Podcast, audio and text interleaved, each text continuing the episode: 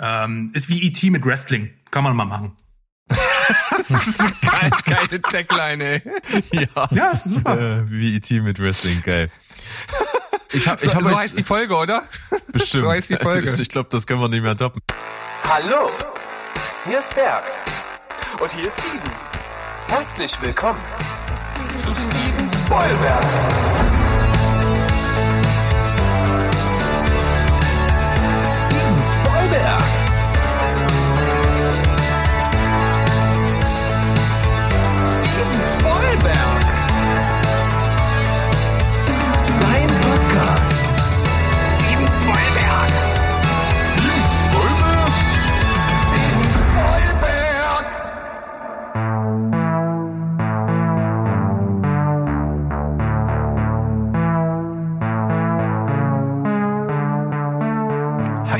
Liebe Welt da draußen, wir sind wieder am Start. Steven Spoilberg, euer liebster Film- und Serien-Podcast.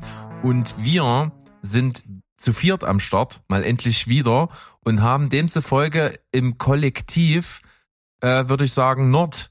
Oder, Steven? Nicht unanierbarer Restdruck. Der, der, muss jetzt hier auf jeden Fall abgelassen werden, sagst du. Ja, ich war, also äh, bei mir total, aber äh, dann äh, gucke ich mal wie die Sau und ihr kürzt mir die Hälfte der Filme raus. Da war ich, ich war schon ganz, ich hab, hab ein bisschen geheult eben gerade. Ja, ja, ja, ja. ja das musste ja sein. Es musste ja sein, was du da alles reingeschrieben immer, hast. Ne? Genau, ungewohnt. ja, ungewohnt, das stimmt, tatsächlich. Ja, bringt alles völlig aus, aus, aus dem Konzept hier. Da funktioniert ja. der ganze, die, die, ganze Podcast funktioniert jetzt nicht mehr. Wir haben uns halt dran gewöhnt, dass du immer nur zwei alte Serien von 2017 mitbringst und äh, das dann ausschlachten über vier Staffel, äh, über vier Folgen. Und jetzt kommst du halt mit allen Topfilmen der letzten zehn Jahre um die Ecke. Was soll denn das? Ja, demzufolge halt hier ein ganzes Potpourri an ganz verschiedenen Sachen, die wir hier haben. Äh, viel Aktuelles, viel mal so nachgeholt, viel Rewatch, alles ist irgendwie mit dabei. Und trotzdem am Anfang auch noch so ein paar News, die halt vielleicht nicht ganz unerwähnt bleiben sollten. Denn es ist ja jetzt offiziell announced worden. Steven, hast du dich gefreut? Hast du, hast du die, die Sekunden genossen, die dieser Teaser über den Bildschirm geflimmert ist? Sage ich dazu. Nein, ähm, habe ich überhaupt nicht, weil der Teaser völlig überflüssig ist. Also ich finde ja, ich finde ja so so ganz, also so so Teaser irgendwie so, die so ein Vierteltrailer sind, so eine halbe Minute lang, wo man auch Bildmaterial sieht. Das finde ich ja noch in Ordnung. Aber dann irgendwie so halbherzig animierte Kerzen, die angehen, um dann Ende, am Ende dann irgendwie Harry Potter als Schriftzug dort stehen zu haben, ja, also äh, also die, diese Energie, die kann man sich auch sparen und äh, äh, ein bisschen das Klima schützen, aber also das also wirklich. Meine es ist ja nur ein Announcement, da steht ja nicht mal Trailer oder sowas da. Aber unabhängig davon, äh, wie dumm ist das eigentlich? Also du hattest das äh, letzte Folge schon mit mit dem Jakob, schönen Gruß an der Stelle, äh, war eine coole Sache. Aber du hattest es ja letzte Woche schon mal kurz angerissen und man man nimmt jetzt wirklich, also HBO nimmt jetzt wirklich das einzige, was den Fans wirklich noch heilig ist und wechselt genau das aus, nämlich den Cast. Da sind, da sind sich ja alle Harry Potter-Fans einig, der ist unantastbar und das bleibt bestimmt auch noch 30 Jahre so. Also schmeißen wir den einfach weg, nehmen natürlich die gleiche Musik, weil wir die Rechte daran haben, ihr Wichser. Und wie unkreativ ist das eigentlich? Also wer freut sich? Hm? Ich wette, kein Harry Potter-Fan auf der Welt freut sich gerade auf diese Serie. Wie kann man das machen? Nee, null. Null. Das, kann, ich das bin nicht mal halt Fan und kotzt mich an. Ach, jetzt genau, so, wo du ja so selten Fan bist, aber das lassen wir jetzt mal. Von Harry Potter, du. Gegen Stiefel. Nappel. ähm, das ist halt für die neue Generation. Das muss jetzt wieder passend gemacht werden für die also nächste für Generation. Nee, nicht für mich. Wir nee, und das spreche ich jetzt für uns alle vier. Wir sind da raus. also wir, wir brauchen nicht auf die Serie warten, weil das kann ich euch jetzt schon sagen. Wir wir sind da raus. Wir, ja, das ist wahrscheinlich dann nicht mehr die Zielgruppe, die wir bilden, sondern eher die. Nachhut. Die, genau. Der letzte, der alte Wolf, der hinten dran an der Gruppe rennt und, und äh, halt zur Not auch noch gefressen wird, wenn er zurückbleibt. Also das ist dann das Äquivalent zu uns. Es gibt aber auch eine witzige Entwicklung, die ich festgestellt habe bei einem anderen Teaser, der jetzt rausgekommen ist. Denn da ist es ja so, man kennt eigentlich Teaser machen oft so das Material, was irgendwie schon so ein bisschen abgedreht ist und wollen dann so ein bisschen anfixen. Und das ist jetzt, glaube ich, irgendwie next level gegangen, weil bei The Penguin, die Serie, die sich anschließt an The Batman, ist jetzt einfach so, dass die halt auch direkt so so behind the scenes making of Bilder einfach in den Teaser gepackt haben, wie sie äh, gerade die Serie drehen und schreiben auch now in production. Alias, so wir haben es nicht zur Deadline geschafft. ja. Irgendwie so. Aber scheißegal, weil es sieht gut aus, äh, Schauspieler sind geil, Colin Farrell sowieso bester Mann und deswegen habe ich auf The Penguin Bock, wird uns also 2024 hoffentlich, wenn alles glatt läuft, dann entgegenflimmern und äh, wir fiebern mit.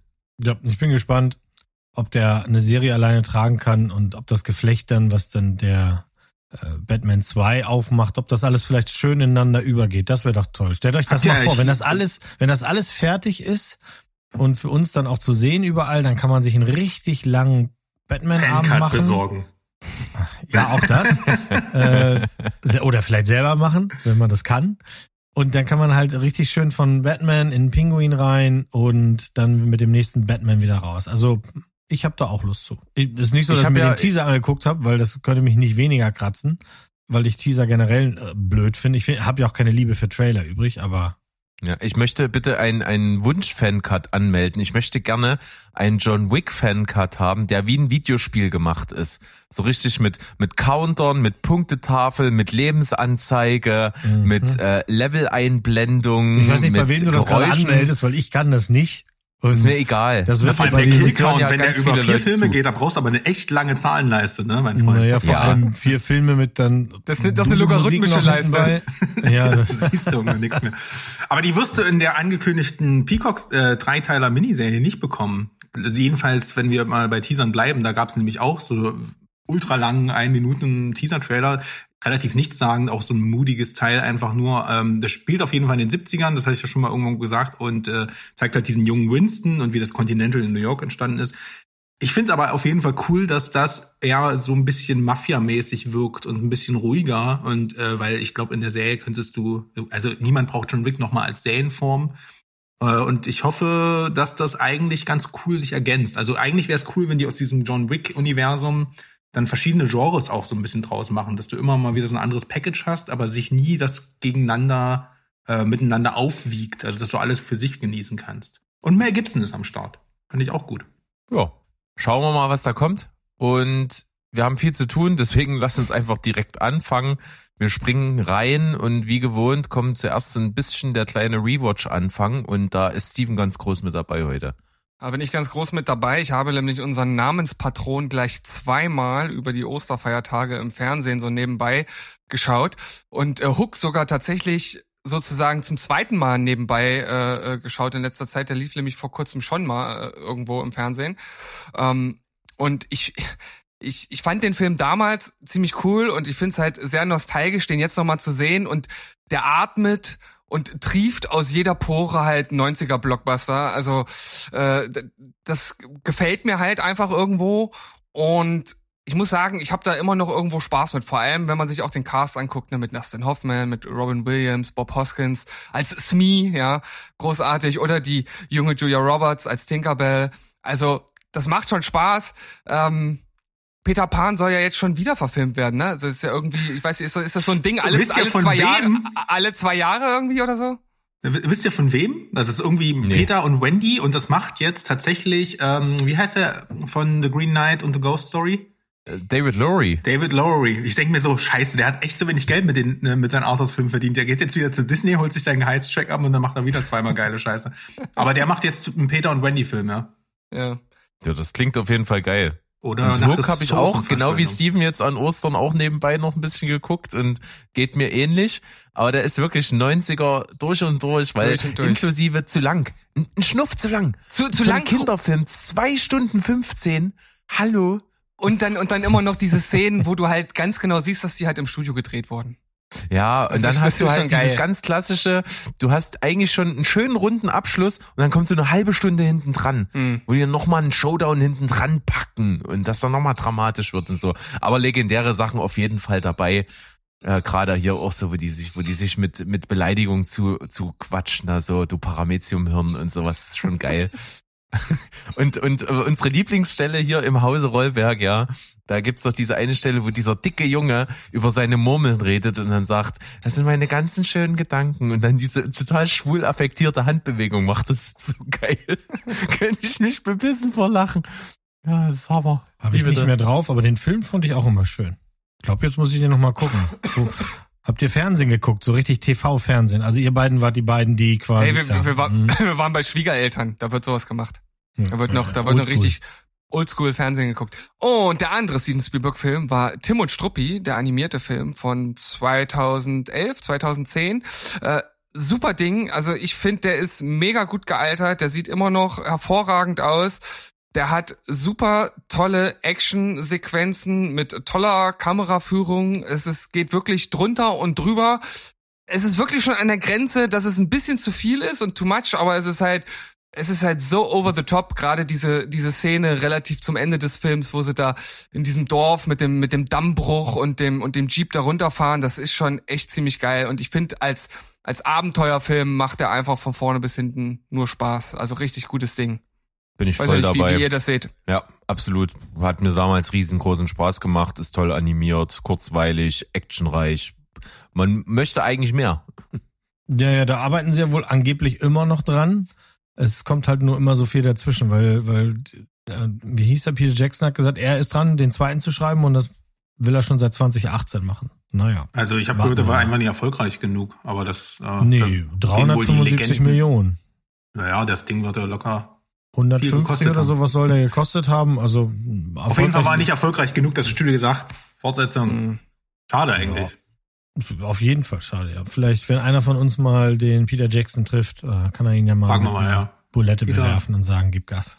So, und äh, der letzte im Bunde von meinen Rewatches war The Village, das Dorf von Shuwadi Wadi, Shaya Mayala Duda Ding Dong.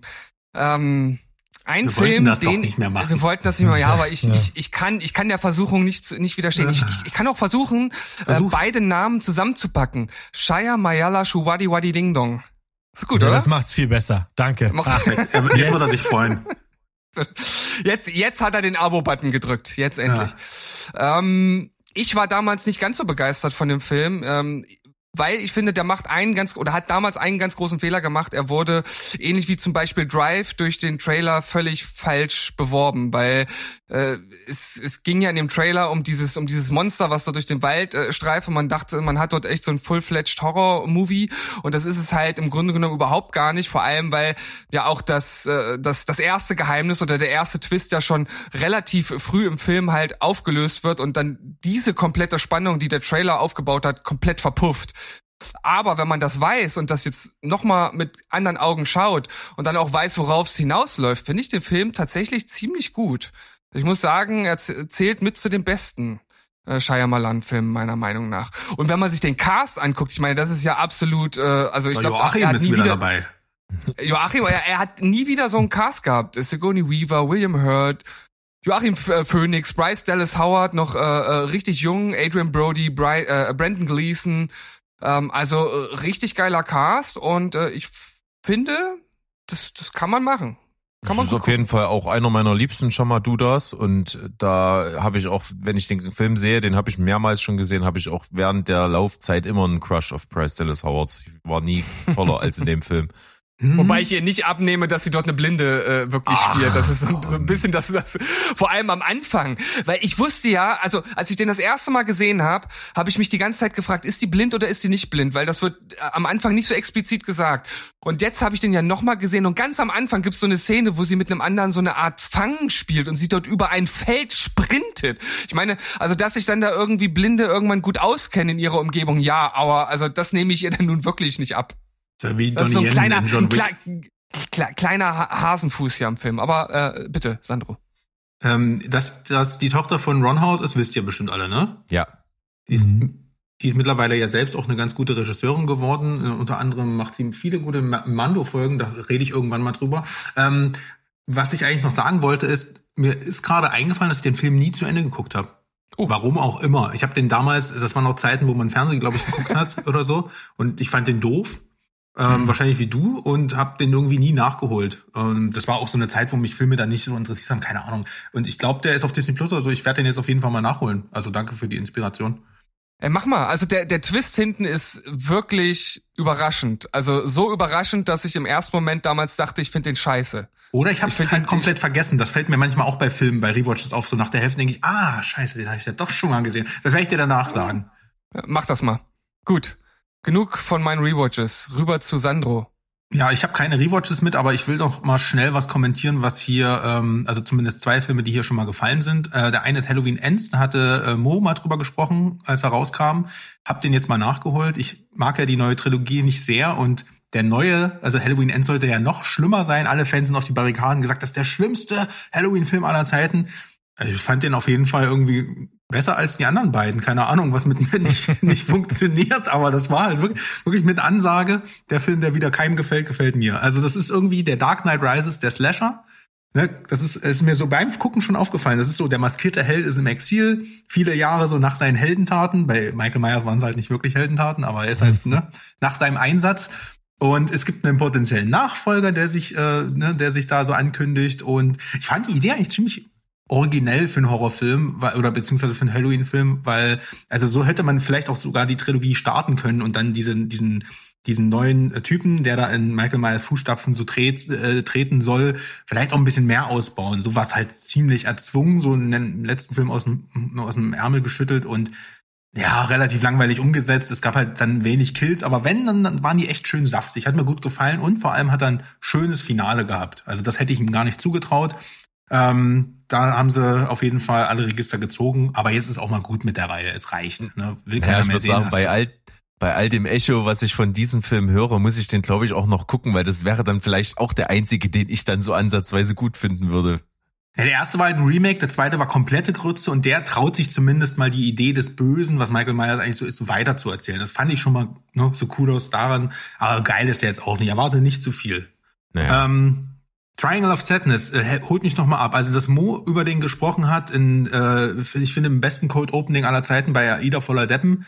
Ähm, Magnus, Magnus, ich hab's immer noch im Ohr. Das weiß ich. Ähm, wie war denn das? Hattet ihr den auch gesehen und schon drüber gesprochen? Also ich habe nee drüber gesprochen nicht. Ich habe ihn auch nachgeholt jetzt mittlerweile. Und ah, okay. Ähm, und hatte halt einfach so äh, ich war erst so ein bisschen zwiegespalten, weil der Film vordergründig bei dem, was du siehst und erlebst, ist er halt sehr plakativ. Also wirklich hardcore, schwarz-weiß, plakativ. Und das ist aber in so kleinen, nebensächlichen Szenen, finde ich, wird's irgendwie tiefgründig und ziemlich clever. Ja, genau das ist es nämlich. Der Film hat echt clevere Szenen. Ähm, vieles ist aber wirklich sehr plakativ und man muss schon im Subtext da ein bisschen da, danach suchen auch. Ich glaube, deswegen können den viele langweilig finden. Ähm, das, das Bemerkenswerte an dem Film, der hat ja so drei Episoden. Die erste Episode ist halt richtig nervig. Also ich wollte ausmachen, weil mir die so auf den Sack ging, die bei das Pärchen dort. Hat aber, ist aber eigentlich vom Kontext her das, worüber man mit am meisten diskutieren kann. Dann kommt die zweite Episode, die ist super unterhaltsam. Alles, was auf dem, ähm, auf dem Schiff da passiert, ist halt super lustig, ist aber halt mega platt eigentlich. Ähm, so mit Kotzgags und allem, was dazugehört und eben besagten Segeln, die nicht da sind und der ganzen High Society und den Rentnern, die ihre eigenen Handgranaten fangen, obwohl sie sie selber herstellen. Wir haben's kapiert. So, und dann haben, hast du die, die äh, Robinson Crusoe-Episode am Ende, wo ich mir denke, das ist auch übelst platt, aber jetzt kommt noch dazu, dass es halt auch noch irgendwie dumm ist. Also am Ende wollt ihr mich sogar richtig verarschen. Ähm, also wie der Film ausgeht, das ist ja eine Frechheit. Und ähm, wie gesagt, nicht von der Botschaft her, die fand ich echt gut, aber das ist doch, kann man doch anders erzählen. Und also so Wolf of Wall Street, um das mal zum Beispiel ins Feld zu führen, ein Film, der super unterhaltsam ist und viel cleverer in seiner Kapitalismuskritik. Deswegen war ich tatsächlich nach den ganzen Lobhudeleien ein bisschen enttäuscht. Ähm, er war unterhaltsam genug, aber ich würde mir jetzt nicht nochmal angucken. Ähm, ja, aber es ja, ist, ist glaube ich, auch so ein bisschen Ruben Östlund. Ne? Ich fand auch The Square ich, damals anstrengend. Ich nicht gesehen, ne? Ich fand den anstrengend, auch gut gedacht, aber in der Ausführung eben zu fordernd, um wirklich unterhaltsam zu sein. Und das, das, das finde ich, das ist ein bisschen auch sein Ding. Ne? Der will einfach ein bisschen laut und ein bisschen rumwütend sein und möchte einfach die Leute so ein bisschen anranzen und so. Und das ist halt nicht in jedem Fall filigran. Und das, das macht es ein bisschen, dass es nicht ganz so rüberkommt, finde ich. Ja. Ja, da sind wir ja auf jeden Fall auf einer Wellenlänge. Ähm ich habe am Ende noch einen, äh, einen, kurzen Tipp dabei, weil ich ähm, bei Netflix über ein Thumbnail gestolpert bin. Das hat mich nicht mehr weggelassen, weil da ist das süßeste Vieh seit, hm, weiß ich nicht, seit seit Grogu drauf. Äh, Trooper. Weiß nicht, ob ihr das schon gesehen habt. Das sieht aus wie aus einem Disney-Film. Äh, also es ist wie ein, der Film ist wie ein Disney-Film mit Mexiko-Filter. Ähm, da geht's quasi um äh, einen kleinen Jungen, der nach Mexiko zu seiner Familie kommt und äh, denn sein Vater ist gestorben und da kommt er zu seinem Opa oder Onkel, ich weiß es schon gar nicht mehr. Auf jeden Fall, der war mal richtig guter mexikanischer Wrestler. Äh, und dann ist noch sein Cousin da und seine Cousine und so ein Zack. Und Jetzt hast du mich. Ja, Wrestler. Das sind nämlich auch die Sachen, die den Film so cool machen, weil du hast halt dieses, du hast halt dieses Setting in Mexiko, du hast so Wrestling-Elemente mit drin, das passt also überhaupt nicht zu einem Kinderfilm und das macht es irgendwie originell. Also das ist das, wo du sagst, das hätte Disney dann nicht gemacht, aber alles andere ist tatsächlich wirklich wie ein Disney-Film. Du hast ein kleines süßes Wesen, was dort äh, wie so eine Mischung aus Simba, einem Koala mit, mit so Koala-Bärchenohren, Greifenflügelchen, so ein langen Marsupilami-Schwanz und, und ganz und so komische Hände, die aber auch gleichzeitig so Pfoten. Das ist ganz, ganz süß halt. Also als hätte eine KI ein süßes Wesen erschaffen. Da kann ich halt nie Nein sagen. Das gibt doch schon mal direkt fünf Punkte. Und der Rest ist doch noch on top, ist ganz süß. Du hast noch Christian Slater in einer richtig dummen Nebenrolle. Damien Bichir oder wie der heißt, ist auch ganz nett als äh, hier na, Vater oder Onkel oder was auch immer, irgendein so Familientyp. Und ähm, dann ist der kleine Junge aus Mona Lisa und And the Blood Moon habe ich sofort wiedererkannt, ähm, weil ich den echt cool fand. Und ähm, alle hast halt alle zwei Meter so eine 90s-Referenz. Das hat mich auch gefreut. Also von daher ähm, ist wie E.T. mit Wrestling. Kann man mal machen. das ist geile, geile Tagline, ey. Ja, ja ist super. Äh, wie E.T. mit Wrestling, geil. Ich hab, ich hab so, so heißt die Folge, oder? Bestimmt. So heißt die Folge. Ich glaube, das können wir nicht mehr toppen. Ich habe euch was Kleines für zwischendurch noch mitgebracht. Es ist es ist nicht schlecht genug, um Rent zu sein. Dafür ist es einfach zu egal. Ist relativ frisch jetzt auf Wow Streambar und zwar ist es der Film The Estate wurde mir mal so irgendwo reingespült und ist ja relativ prominent gesetzt. Wir haben Anna Ferris, die sowieso irgendwie selten mal was Gutes gemacht hat, außer dass sie eben in einem meiner absoluten Lieblingsfilme Lost in Translation eine Nebenrolle spielt, aber das gehört jetzt hier nicht hin. Und äh, wir haben dann noch David Duchovny und Toni Collette, die wirklich eine gute Schauspielerin ist und eigentlich sonst wirklich nicht so viel Scheiße macht. Aber äh, das war wahrscheinlich wieder die kleinste Geige der Welt, die sie hier zu diesem Film bewegt hat.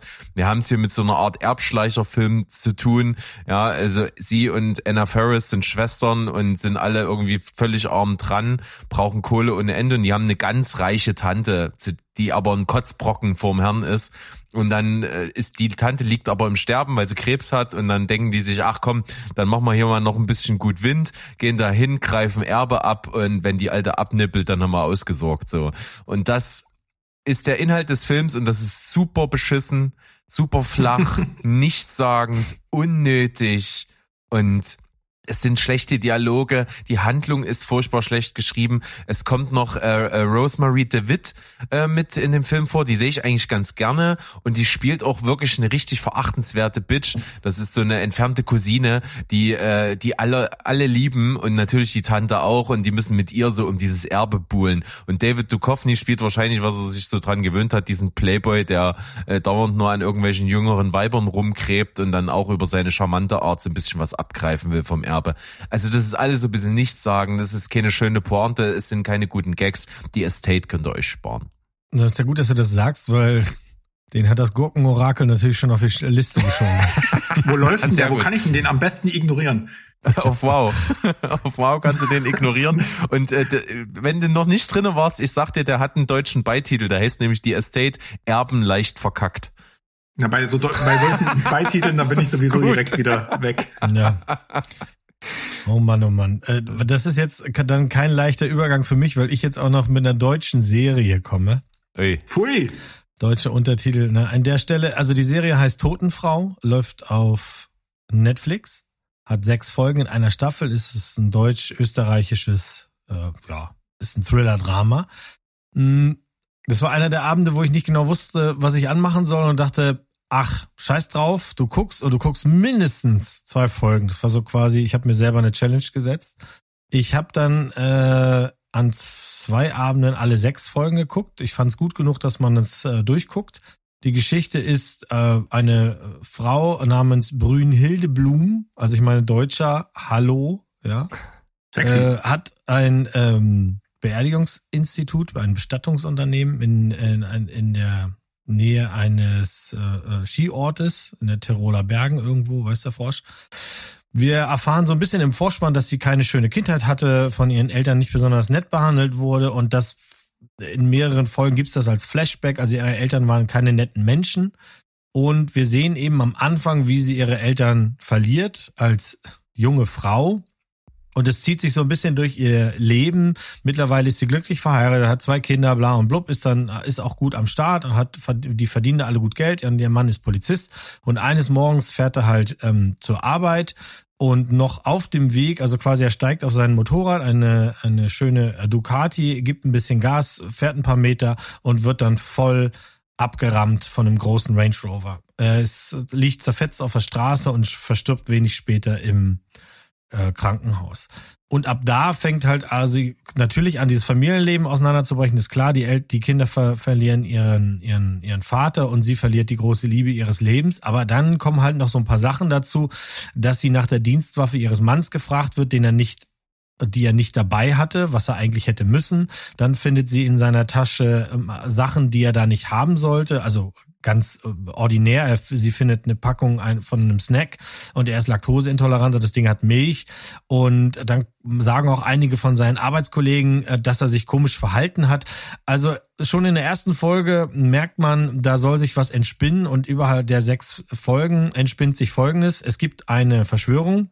Es gibt eine Frau, die auf Rachefeldzug gibt und das traut man ihr nicht zu. Die Schauspielerin wirkt eher fragil, äh, Anna-Maria Mühe, aber die geht los und killt ein paar Leute, die dafür verantwortlich sind, dass ihr Markt tot ist. Und wie sie das macht, ist zum Teil, also jeder Splatterfreund wird da seine Freunde dran haben, äh, zum Teil. Manchmal ist es auch einfach nur subtil, das ergibt sich aus dem Moment. Ähm, und das Ganze, was im Hintergrund ist, ist zum Teil auch noch, da geht es dann auch noch um Frauen, die tatsächlich vor laufender Kamera nicht nur vergewaltigt, sondern halt eben auch getötet werden etc. Es ist ziemlich düster und was das Ganze hier besonders macht, in Deutschland war das so, das haben nicht viele Leute gesehen, aber im Ausland kommt die Serie sehr gut an.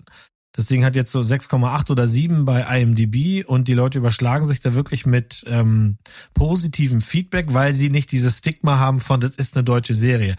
Ich finde schon, sie ist zum Teil ein bisschen vorherschaubar, also vorhersehbar. So ein paar Sachen denke ich mir, ja, ach, das wird jetzt da und, und ah, jetzt kommt noch dies. Aber in seiner Konsequenz ist das Ding wirklich gut. Also sechs Stunden, ein gutes deutsches Stück ähm, Thriller. Hat mir Spaß gemacht, das zu gucken. Gibt's auf Netflix, kostet nichts, Randa. Oh, von deiner Erzählung her ein ganz schönes Plotmonster. Erstmal so. ja, aber es ist, entfaltet sich halt relativ schnell alles und ähm, so ein, zwei Ideen weniger hätten wahrscheinlich auch gelangt, aber die sind deswegen nicht schlecht. Das ist schon, ist schon gut. Ja, doch. Also ich schaue jetzt hier auch gerade auf, auf IMDb und bei der Fotosektion gibt's halt irgendwie aus, aus 18 anderen Ländern äh, das, das Plakat. Also scheint wirklich, wie du mhm. gesagt hast, äh, ein, ein guter Hit in, in Übersee zu sein. Gerade in Asien, also hier äh, äh China, Japan, Südkorea. Äh, klingt interessant. Ich glaube, äh, das würde uns hier auch sehr gut gefallen. Also es hat so ein bisschen was von diesen Nordic Thrillern, obwohl es halt eben eine deutsch-österreichische Produktion ist. Ich kannte auch die Schauspieler alle nicht, bis auf den Simon Schwarz, den kenne ich aus den Eberhofer-Filmen. Mhm. Aber ansonsten, das ist ja auch immer mal ganz charmant. Es gibt so ein, zwei Gesichter, hat man schon mal irgendwo gesehen in einer anderen deutschen Produktion, aber nicht so, dass man sofort sagen kann, ach, da kommt der Bösewicht. Also das ist ja eben nicht der Fall. Also insofern falls ihr mal nichts zu gucken habt oder du brauchst was für deinen Loshut. Ach nee, machst du ja nicht mit Serien. nee, mache ich auf gar keinen Fall mit Serien. Und äh, aber schönes Plakat hier aber das wäre mal was. Nee, nee, Eine nee, schöne zehn Staffeln Serie. Ah oh, ja, fuck. Ich hab's euch, ich hab's euch ja angekündigt. Ne? Ich bin, ich ich fühle Serien, wo ich weiß, das sind irgendwie längere Geschichten, dann sowieso nicht mehr. Hier wäre es natürlich dann wieder ein bisschen naheliegender, weil so sechs Folgen so ah eine Stunde sind dann ganz gut weggesnackt. Und wenn man weiß, mhm. dass die Story dieser Staffel dann auch soweit erstmal im Kasten ist, dann ist das alles okay. Sowas ziehe ich mir schon noch rein, aber ich habe jetzt erstmal vordergründig trotzdem nicht so das wahnsinnige Interesse dran, finde aber den spanischen Titel toll. La Dama de los Muertos. Ist das was? Hab ich. Mhm. Aber wo wir gerade bei äh, Tod sind, das passt äh, sehr gut äh, zu, zu, zu meiner Serie, die ich jetzt nochmal aufgreifen möchte, auch wenn, wenn Mo jetzt, äh, von Mo jetzt wahrscheinlich gleich so ein Schnarchgeräusch kommt, aber das könnt ihr einfach ignorieren. Ähm, ich äh, widme mich nochmal ganz kurz äh, der Chemie des Todes. Äh, da geht es ja um den Gerichtsmediziner David Hunter, der so sein, gegen seine eigenen Dämonen äh, kämpft und sich ein bisschen sonderbar verhält und daraus ergibt sich auch so ein bisschen ähm, äh, das, das Sympathische an dem Ganzen äh, basiert ja auf den Romanen von Simon Beckett und ich habe das Ganze auch nur geschaut, weil meine Frau großer Simon Beckett-Fan ist und alle Bücher gelesen hat und das unbedingt sehen wollte. Und ich habe euch ja gesagt, irgendwie super strange, nach zweieinhalb Folgen wird halt mitten in der Folge halt der Mord geklärt. Also äh, irgendwie völlig atypisch für eine Serie und auch irgendwie es, es, es fühlte sich extrem komisch an. Ähm, ich fand bis dahin das eigentlich recht cool, so dieses Setting im, im Wald und auch so dieses leicht okkulte, das hatte ich glaube ich beim letzten Mal auch gesagt. Und dann war ich aber irgendwie enttäuscht, dass das irgendwie zu Ende ist und dachte mir, wie geht's denn jetzt weiter? Und dann gibt's einen völlig neuen Standort und einen ganz neuen Fall. Und dann meinte meine Frau, nachdem wir dann so ein, zwei Folgen weitergeguckt hat, hä, das ist doch jetzt, das ist doch jetzt kalte Asche. Also das ist sozusagen schon der nächste Roman, der hier mit drin ist. Also der, der Titel ist im Grunde genommen eine Mogelpackung. Also man kriegt zweieinhalb Folgen die Chemie des Todes und dann noch äh, dreieinhalb Folgen oder viereinhalb Folgen was sind's, äh, sechs Folgen, ne? dreieinhalb Folgen dann noch äh, kalte Asche. Und das spielt dann so im schottischen Hochland an der Küste. Und das ist halt vom Setting ziemlich geil. Also generell wird die, die, die Stimmung immer super transportiert, sowohl im ersten als auch im zweiten Fall. Äh, und ich finde, dass die Serie schon auch viel richtig macht, aber es ist irgendwie alles recht unspektakulär. Also am Ende habe ich doch gemischte Gefühle.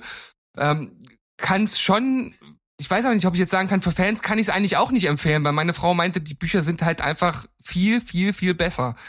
Auch wenn man das nicht äh, immer direkt vergleichen soll, aber äh, ich sag mal so, ich habe ja auch gewisse Bücher gelesen und Filme dazu gesehen und manchmal gibt's dort große Unterschiede und es kann beides großartig sein. Ähm, aber dem scheint hier nicht so zu sein. Also von jemandem, der die Bücher gesehen hat, nein und von mir ein vielleicht es, es steckt schon ein bisschen was hinter. Es hat, es hat seine guten Seiten, aber es kann nicht vollends überzeugen. Ja, ja. Gut, ich, ich bin kein großer Krimi-Fan jetzt in die Richtung. Wer eben die Bücher gesehen hat, wird dann hier halt schnell mal getriggert, ne? Und denkt gesehen? sich. Ja, im Regal. Äh, Im, im Regal, selbstverständlich. Das meinte ich. Äh, Mo hat das vervollständigt, sehr gut. Ähm, da habe ich sie aufstehen, ja. super gut. Naja, Ach, seit The Last of Us, da gehst du doch einfach nur auf den nächsten Zombie-Content. Ja. Ist doch so, oder? Ja, ja ist vielleicht ein bisschen Grund dafür gewesen, dass ich mir was angeguckt habe, was natürlich schon ein bisschen länger draußen ist als The Last of Us, nämlich selber. Es handelt sich um das Reboot der Serie und zwar Resident Evil Welcome to Raccoon City. Und das wurde schon mit einigen Artikeln abgestraft. Es gab ja im Vorfeld mal diesen riesen Shitstorm, was das denn soll, dass äh, Kaya Scodelario, die hier die Hauptrolle spielt, der Jill Valentine, dass die einfach nicht blond ist und keinen Zopf hat, sondern brünett und offene Haare trägt. Das ist doch überhaupt nicht authentisch. Was soll denn so eine Scheiße? Also über solche Sachen hat man sich im Vorfeld unterhalten in Bezug auf diesen Film. Dabei gibt's so viel anderes Schlechtes, über was man reden kann. Deswegen bitte einmal Rentzone Jingle ab. Das ist die Rentzone.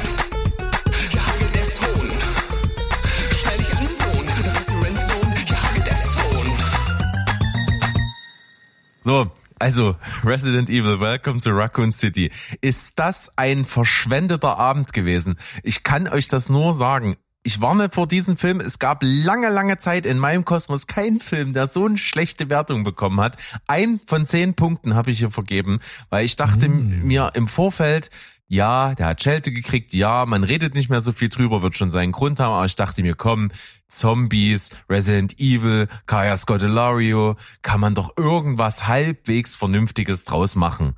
Dachte ich. Oh Gott, wie lag ich falsch. Ist das eine Scheiße? Dieser Film macht wirklich katastrophal alles falsch, was man so machen kann.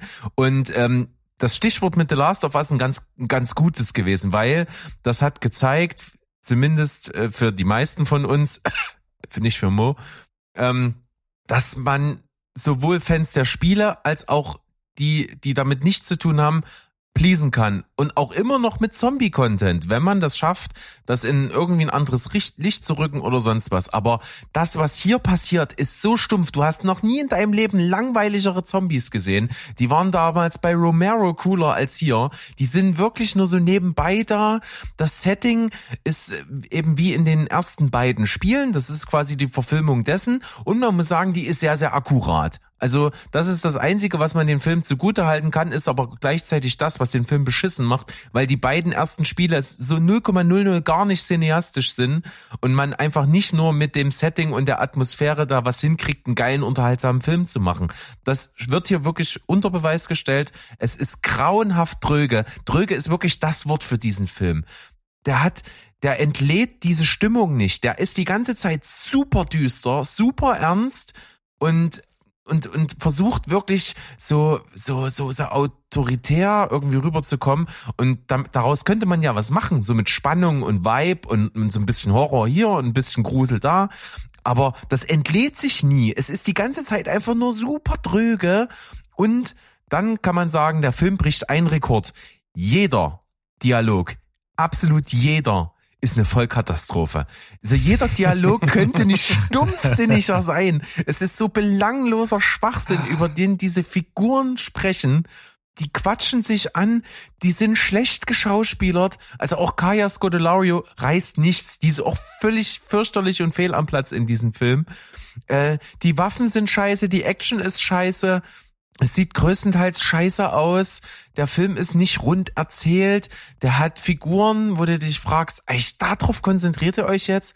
Man hat wirklich versucht, das Spiel einzufangen und das Spiel ist ja auch jetzt 25 Jahre alt. Und vor 25 Jahren war das vielleicht irgendwie noch cool, wenn du so eine Truppe von so, so Outlaw-mäßigen Elite-Polizeikämpfern hast, die da irgendwo reingehen und dann kommen Zombies und da gibt's noch eine Verschwörung im Hintergrund mit so einem Großkonzern wie Umbrella, der so alles so unter der Hand irgendwie versucht, so weg äh, zu verschleiern und so. Das war damals irgendwie als Gameplay cool aber also filmisch funktioniert das 0,00 gar nicht. Es ist das ein grottenschlechter Scheißfilm gewesen hat, könnte eigentlich hat irgendwie den ganzen Freitagabend kaputt gemacht. Also Resident Evil Welcome to Raccoon City äh, gar nicht. Nee, nein. Schade. Also Verdammt, jetzt habe ich also irgendwie ich, Bock drauf. Ja, ich, ich, ich tatsächlich auch. Äh, äh, was ich ja spannend finde, dass, dass seine Bewertung halt einfach so viel krass schlechter ist als der Durchschnitt.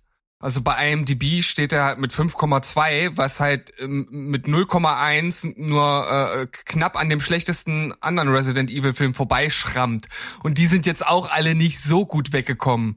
Äh, also äh, in, in dieser Kombi, ja, Nähe zum Spiel, deine schlechte Bewertung und dann aber die Durchschnittsbewertung der IMDb Community, sage ich, da werfe ich vielleicht tatsächlich auch einen Blick mal rein. Mann, es gibt so viel Besseres. Also, Echt? Ohne Scheiß. Ich mit, warne euch doch hier nicht Wucht zu noch gegen diese, ja, eben, danke. Dass man jetzt hier noch mit Wucht gegen die Wand laufen will. Steven. Nee. Ja, das mache ich. Nee. Also wenn ich das Weil dann ich vorfinde demnächst hier im Notion, dann ich schmeiß das raus. Ja. Also ich kann nur noch ein was dazu sagen. Steven. Kannst ja machen, ich spreche dann einfach trotzdem drüber. Steven, du findest das auf wow.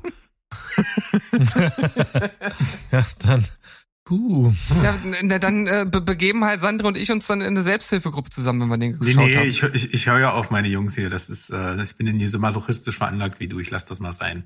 Ah, okay, dann lass ich es halt auch sein, ihr Penner. das ist doch gut. Ich ja, euch die Aggression dabei heute in der Folge. Ja, naja, ja. Also kommen Aber wir mal weiter von, jetzt, alter Mann. Ja, ich habe auch noch so ein medioker Ding hier. Ähm, heißt The Rhythm Section ist von 2020 und ist ja, ich würde mal sagen, ein Thriller, ein Rache-Thriller, der sich irgendwie auf dem Weg dahin verliert. Also die Geschichte fand ich eigentlich ganz, oder ich mag Jude Law. So, damit fing das an. Ich habe gesehen, dass Jude Law mitspielt und Sterling K. Brown. Und die mag ich beide. Und dann war noch Black Lively dabei.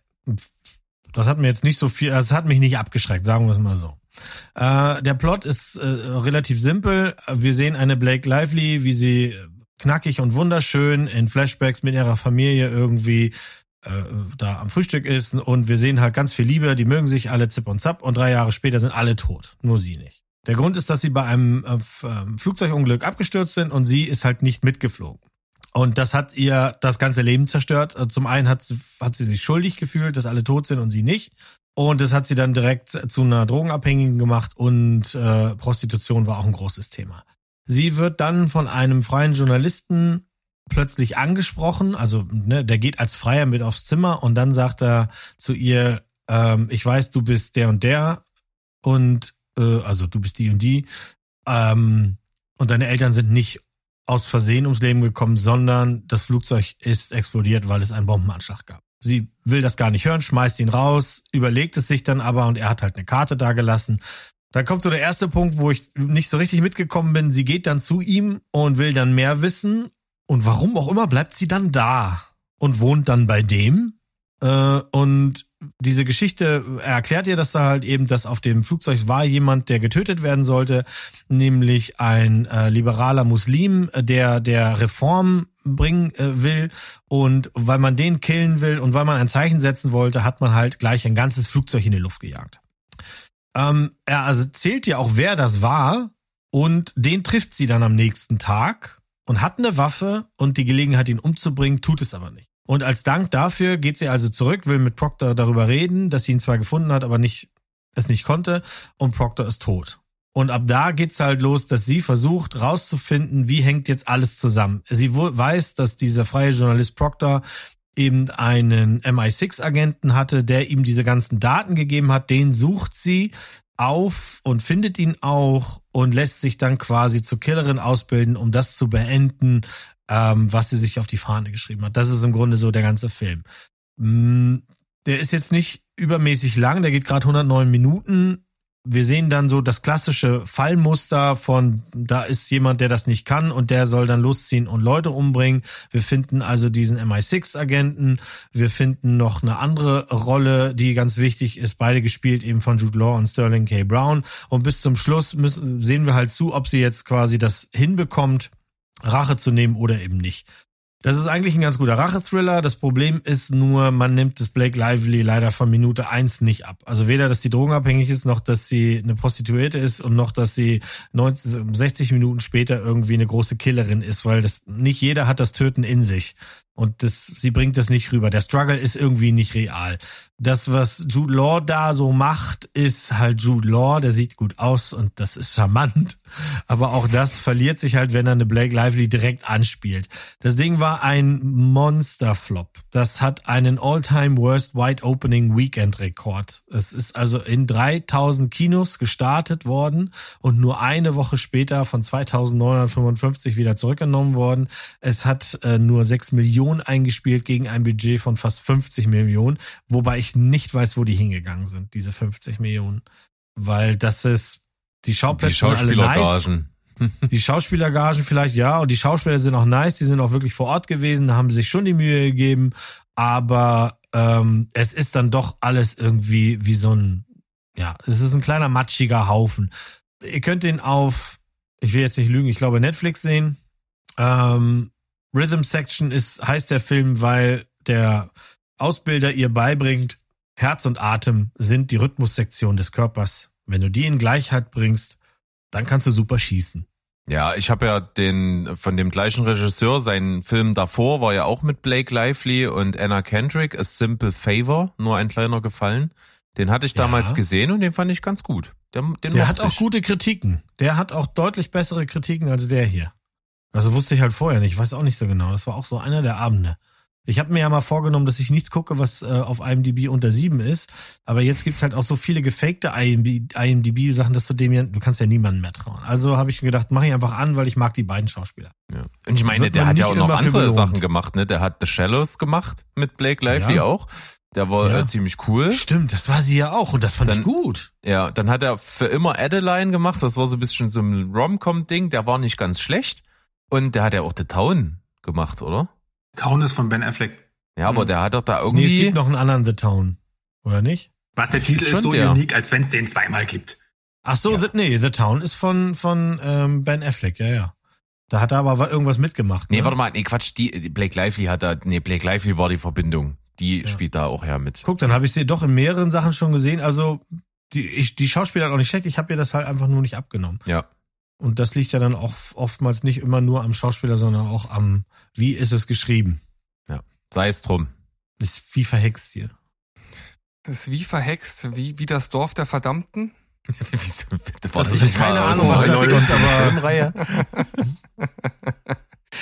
Äh, ja, das war ähnlich wie äh, Mo vorhin schon von der äh, toten äh, Frau da erzählt hat. Ähm, nur auf Wow, wir haben halt äh, was geschaut und danach habe ich so ein bisschen durch das Programm dort gescrollt und bin bei der Serie hängen geblieben, weil es ist einfach ein äh, also der eigentliche Titel ist äh, The Midwich Cuckoos, was halt übelst der coole Titel ist. Und dann kommt halt noch der Beititel, Das Dorf der Verdammten, was sich einfach daraus ergibt, dass das Ganze eine äh, Romanverfilmung ist ähm, von einem Roman aus dem Jahre 57 von John Wyndham und wurde auch schon mehrfach verfilmt also zweimal davor als Film, unter anderem 95 von äh, John Carpenter. Und hier kommt auch wieder meine alte Liebe für äh, TV, äh, TV-Zeitschriften hervor. Denn damals, als ich dann immer durch die TV-Spielfilm geblättert habe, da ist exakt dieses Bild von diesen Kindern mit den leuchtenden Augen in meinem Kopf hängen geblieben. Und dann konnte ich so im Nachhinein ähm, auch noch diese, diese Verbindung herstellen. Weil ich finde halt so, also das Dorf der Verdammten, ich meine, das ist halt irgendwie so 101 Horror-Klischee-Bingo-Wörter, ne? Also irgendwie irgendwie klingt, klingt halt überhaupt nicht geil, so, ne? Ich hätte es viel besser gefunden, wenn es einfach nur äh, Midwich Cuckoos heißt, aber sei es drum. Wie der Manowar Song Titel Creator. Nein, ja, so ungefähr. My, my fall is your hammer. Nix gegen Manowar, das müssen wir mal an einer anderen Stelle ausdiskutieren. Oh nein, nein, bitte nicht. Oh nein, bitte nicht, nee, nee. Ähm, ja, äh, britische Serie, ähm, es geht darum, dass in einem kleinen Ort in England alle Leute in einem bestimmten Radius ähm, unmächtig werden für kurze Zeit. Also irgendwie so ein, so ein halber Tag und dann kommt halt die Regierung und sperrt alles ab und es kommt auch keiner zu den Leuten hin, weil wenn man auch in diesen Radius eintritt, wird man auch ohnmächtig. Und dann wachen die halt irgendwann wieder auf und dann denken alle, okay, alles ist toll, aber dann stellt sich halt heraus, dass alle Frauen, die äh, dort mit äh, drin waren, alle schwanger sind. Und die bringen dann Kinder zur Welt und diese Kinder sind sehr komisch, um es jetzt mal euphemistisch auszudrücken. Ähm, das Ganze spielt auch über zwei äh, Zeitebenen. Also wir haben einmal da, wo die Kinder dann halt, also es gibt dann Zeitsprung, da sind die Kinder dann schon ein bisschen, bisschen älter, so im, ich glaube, im Grundschulalter und dann nochmal so im Teenageralter. Ähm, und da gibt's dann auch schon so das, das erste Problem, vor allem im Teenageralter. Die Schauspieler sind nicht sonderlich gut. Bei den kleinen Kindern gibt's gerade von, von dem einen, ich nenne es jetzt mal das, das, das Hauptkind, die ist schon echt ziemlich creepy. Ähm, Obwohl es gar nicht so creepy inszeniert ist. Also ich finde, da hat die Serie halt auch super viel liegen lassen, weil ich finde halt so die, die, die Idee an sich, die Story eigentlich ganz cool. Da kann man viel draus machen und man hätte es halt noch viel düsterer ähm, inszenieren können, meiner Meinung nach. Die Gewaltspitzen, die drin sind, die, die zünden dann aber auch. Das, das äh, funktioniert ganz gut. Insgesamt bewegt sich so das inszenatorisch auf recht guten Niveau bis TV-Niveau. Das schwenkt halt dann doch sehr stark, so von dem einen ins andere.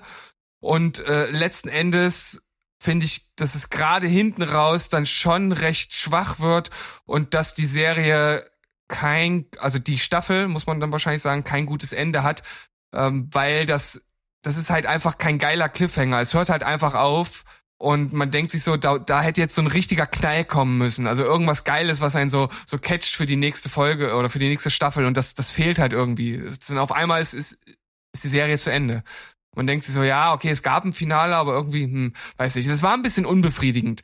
Aber ja, ich weiß ja nicht. Das ist jetzt so ein bisschen wie bei Chemie des Todes. Ich kann nicht so richtig eine Empfehlung geben, aber so richtig von abraten kann ich auch nicht. Also wem die Beschreibung jetzt gefällt, der kann auf jeden Fall mal so die in die ersten zwei Folgen reingucken, weil das Niveau wird letzten Endes irgendwo gehalten. Und wenn einem das gefällt, dann kann man auch weiterschahren. Ja, lustig. Du vieles von dem, was du gerade gesagt hast. Mo, wolltest du was zur Serie sagen? Na, nee, ich, ich wollte eher so Fachfragen, aber während ich das fragen wollte, merk, weiß ich, dass er das gar nicht beantworten kann.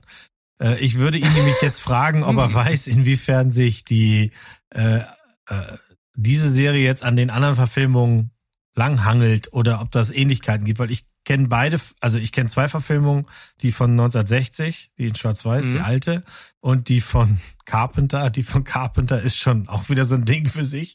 Also die fand die, ich nice. Ja, ja, aber also die von 1960, die finde ich wirklich, wirklich gut. Also wenn ihr die irgendwo findet, das Dorf der Verdammten, ähm, guckt euch das an, weil dieses Schwarz-Weiß dann das nochmal so ein bisschen unterstreicht, wie, wie creepy diese Kids sind. Aber das, wie gesagt, du wirst nicht wissen, inwiefern die da rein. Aber aus, aus deiner Erzählung ja. höre ich schon, dass ich mir das nicht angucken muss, weil ich hier wahrscheinlich nichts Neues finden werde, was mich irgendwie triggert. Naja, wenn du jetzt schon sagst, du findest halt den einen Film schon richtig gut, dann wirst du hier, denke ich, nicht deine Freude finden. Dann machst du nicht kaputt, Junge. Jo, Sandro, das was wolltest du Mal sagen? musst du einfach immer den Carpenter-Film zuerst gucken. Das gilt für alles. Ja, kannst du eigentlich, die Regel kannst du auf alles anwenden. Das stimmt, das finde ich so auch einfach zu merken. Da kann man einfach mal ne, gut stehen aber, da, aber das, aber das macht die Serie ja nicht besser, eher schlechter wahrscheinlich, oder? Oder ist der Carpenter-Film ja, schlecht? Aber da hast du vielleicht gar, gar keinen Bock mehr, die Serie zu gucken, weil dir der Film alles gegeben hat. Oder der hat dich so mm. verwirrt zurückgelassen, dass du die Serie guckst, um Antworten zu finden. Ich wollte eigentlich sagen, Steven, dass vieles von dem, was du äh, gerade über äh, das Dorf der Verdammten, ich finde ich übrigens ein super Titel, kann den anderen Scheiß nicht aussprechen. Ähm, was du da gerade gesagt hast, passt sehr gut auf den Film, den ich jetzt rezensieren möchte. Ähm, zum Beispiel geht's auch um komische, na gut, Kids kannst du nicht mehr sagen, das sind schon junge Erwachsene, aber die sind auch ein bisschen creepy. Und auch dieses, ähm, ja, das Verpuffen von vielen Sachen. Also es geht um einen Film namens Bodies, Bodies, Bodies. Das ist kein Erotikfilm leider äh, sondern äh, es ist auch leider kein Slasher-Film, aber ich muss dem Film zugutehalten, er versucht das auch nicht nach außen zu kommunizieren. Du hast ein knallbuntes Cover, äh, man weiß, dass es um irgendwie sowas geht wie ein Slasher, aber es ist halt auch ganz prägnant von A24, ähm, äh, ich sag mal, eher in Richtung Spring Breakers beworben, so vom Look und Feel, als jetzt äh, einen typischen Slasher. Deswegen war ich schon sehr interessiert, zumal der auch ähm, eigentlich ganz gut durchgereicht wurde in den Kritiken. Ähm, wie gesagt, es geht um ein paar, ja, so Anfang 20-Jährige, würde ich sagen, die äh, feiern bei einem von denen zu Hause, während ein Hurricane draußen sich anbahnt, in dem Herrenhaus von denen seinen Eltern halt so eine Party, um diesen Sturm auszusitzen. Und da kommen dann eben auch noch ungebetene Freunde von denen dazu, also die kennen die schon, aber haben so ein bisschen mit denen gebrochen, aber hey, draußen ist ein Sturm, die lässt ja nicht draußen stehen. Und ähm, es kommt dann natürlich, weil vieles unausgesprochen ist in dieser Gruppe, schnell zu Spannung. Und dann fällt der einen ein, hey, so ein, wir könnten da so ein lockeres Spiel spielen, das, das könnte alles aufheben. So wer ist der Werwolf, ne? Ähm, ähnlich mäßig, äh, äh, ähnlich so wie da, so eine Art von Spiel. Buddies, Buddies, Buddies nennen die das hier. Und das ist halt die Frage, wer dann von denen der Mörder ist. Und hätte es gedacht, es gibt dann wirklich einen ersten Toten. Und dann fragt man sich wirklich, wer der Mörder ist. Und ja, das hat so ähm, man kann dem Film nicht, äh, man muss ihm wirklich lassen, der hat ein paar dramatische Elemente. Ist vor allem auch ein, und das will er auch vordergründlich sein, kein Slasher, würde eher sagen, wer hat das so vermarktet, das wenn dann ein Haunted House Film. Ähm, ist aber ein gelungener Kommentar auf die moderne Gesellschaft, äh, in der Menschen auch so, ja, also vor allem alternative Fakten für real erklären. Das spielt hier eine große Rolle.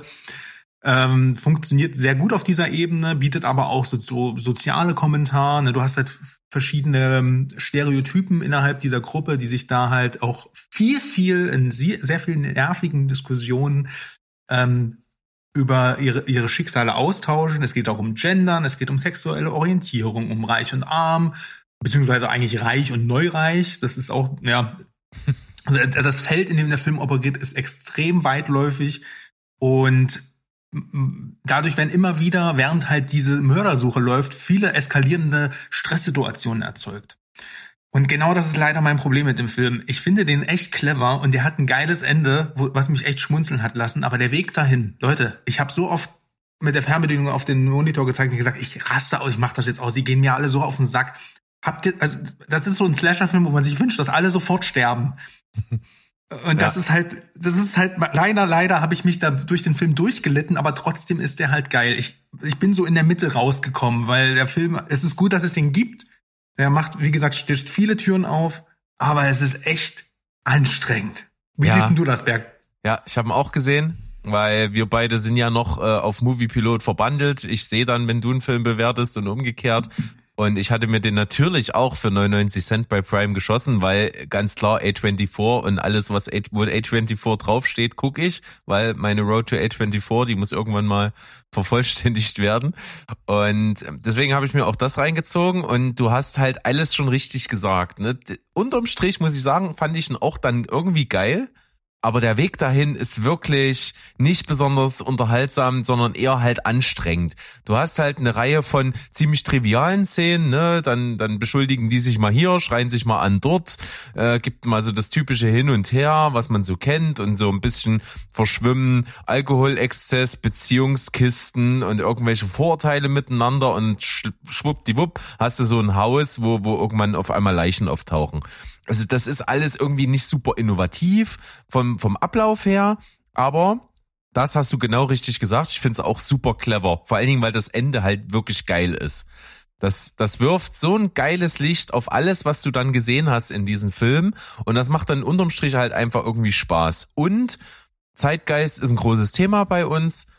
Ich finde, der ist halt nicht so zeitgeistig, dass du sagst, jetzt kannst du den angucken und in fünf Jahren verstehst du den nicht mehr, sondern ich finde, der ist so ein schönes, komprimiertes, eingefrorenes Zeitkapsel-Element, wo du weißt, okay, es gab mal eine Zeit, da war das alles genau so. Und wenn du wissen willst, wie es war, dann guckst du den Film, dann hast du alle Themen komprimiert in dem Ding hier drin und hast auf alles ein richtiges Kommentar und auf alles auch ein kluges Kommentar. Und das ist eben gepackt in so eine eben nicht so wahnsinnig innovative Geschichte mit diesen Rich Kids, die in diesen Horrorhaus dann auf einmal so alle nacheinander abgeschlachtet werden. Der Kommentar ist klug, aber die Figuren sind leider dumm und das ist das Problem. Deswegen ist das halt sehr anstrengend. Und wenn Mo, wenn du den noch sehen willst, zum Beispiel, ich glaube, du wirst, also du wirst noch ein bisschen, der wird wirklich die Halsschlagader platzen bei diesen ja, Figuren.